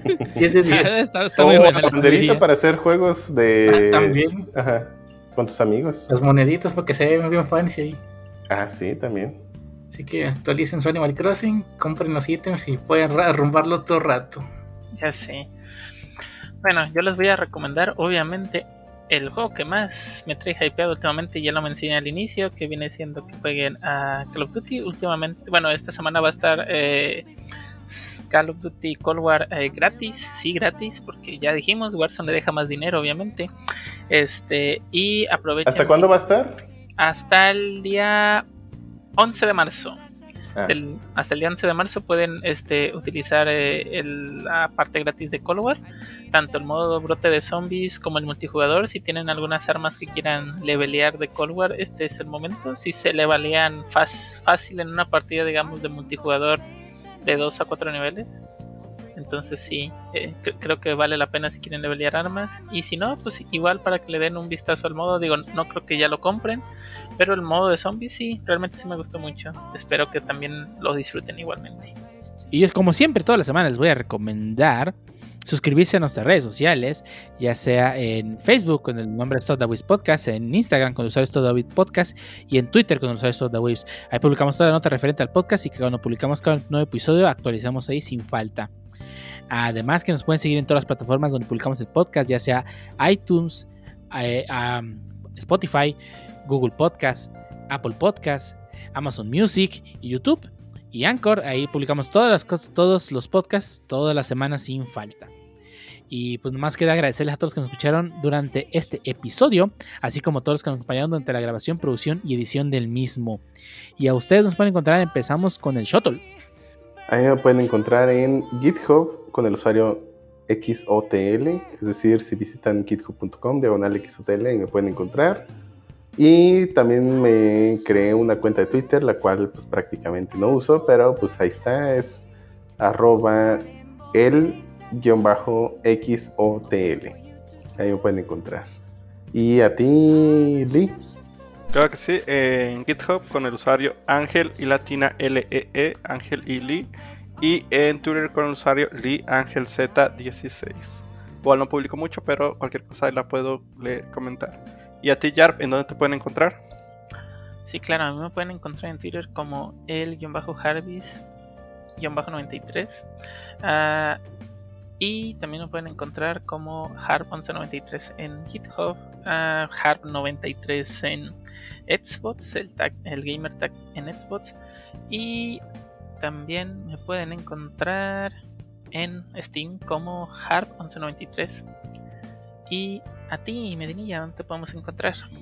Sí, me pueden encontrar en Twitter como CMedininja. Me pueden encontrar también en Xbox como Medininja. Y me pueden encontrar en GitHub como CMedinilla. Ay, por favor, les voy a pedir que le den una estrellita a mi repo de Time to Hurt MX, que es el bot que tenemos para estar, que nos esté avisando cada cuando, más bien cuándo vamos a terminar con este problema que tenemos de la vacunación, de acuerdo al rate de vacunaciones que tenemos. Y a ti, Pancho, ¿dónde te podemos encontrar? A mí me pueden encontrar en Twitter como arroba francisco-ontv. Publico contenido vario, a veces siendo web, a veces no. ¿Y a ti, tío, dónde te podemos encontrar? Me pueden encontrar en prácticamente todas las redes sociales con el usuario Lord0 y 40 seguidos. Y hasta aquí este episodio del podcast. ¿Algo más que agregar? Vámonos. Vámonos. Se vayan, se lavan las manos y todo eso. Nos vemos en la próxima. Cuídense. Cubre bocas y la chingada. Eh,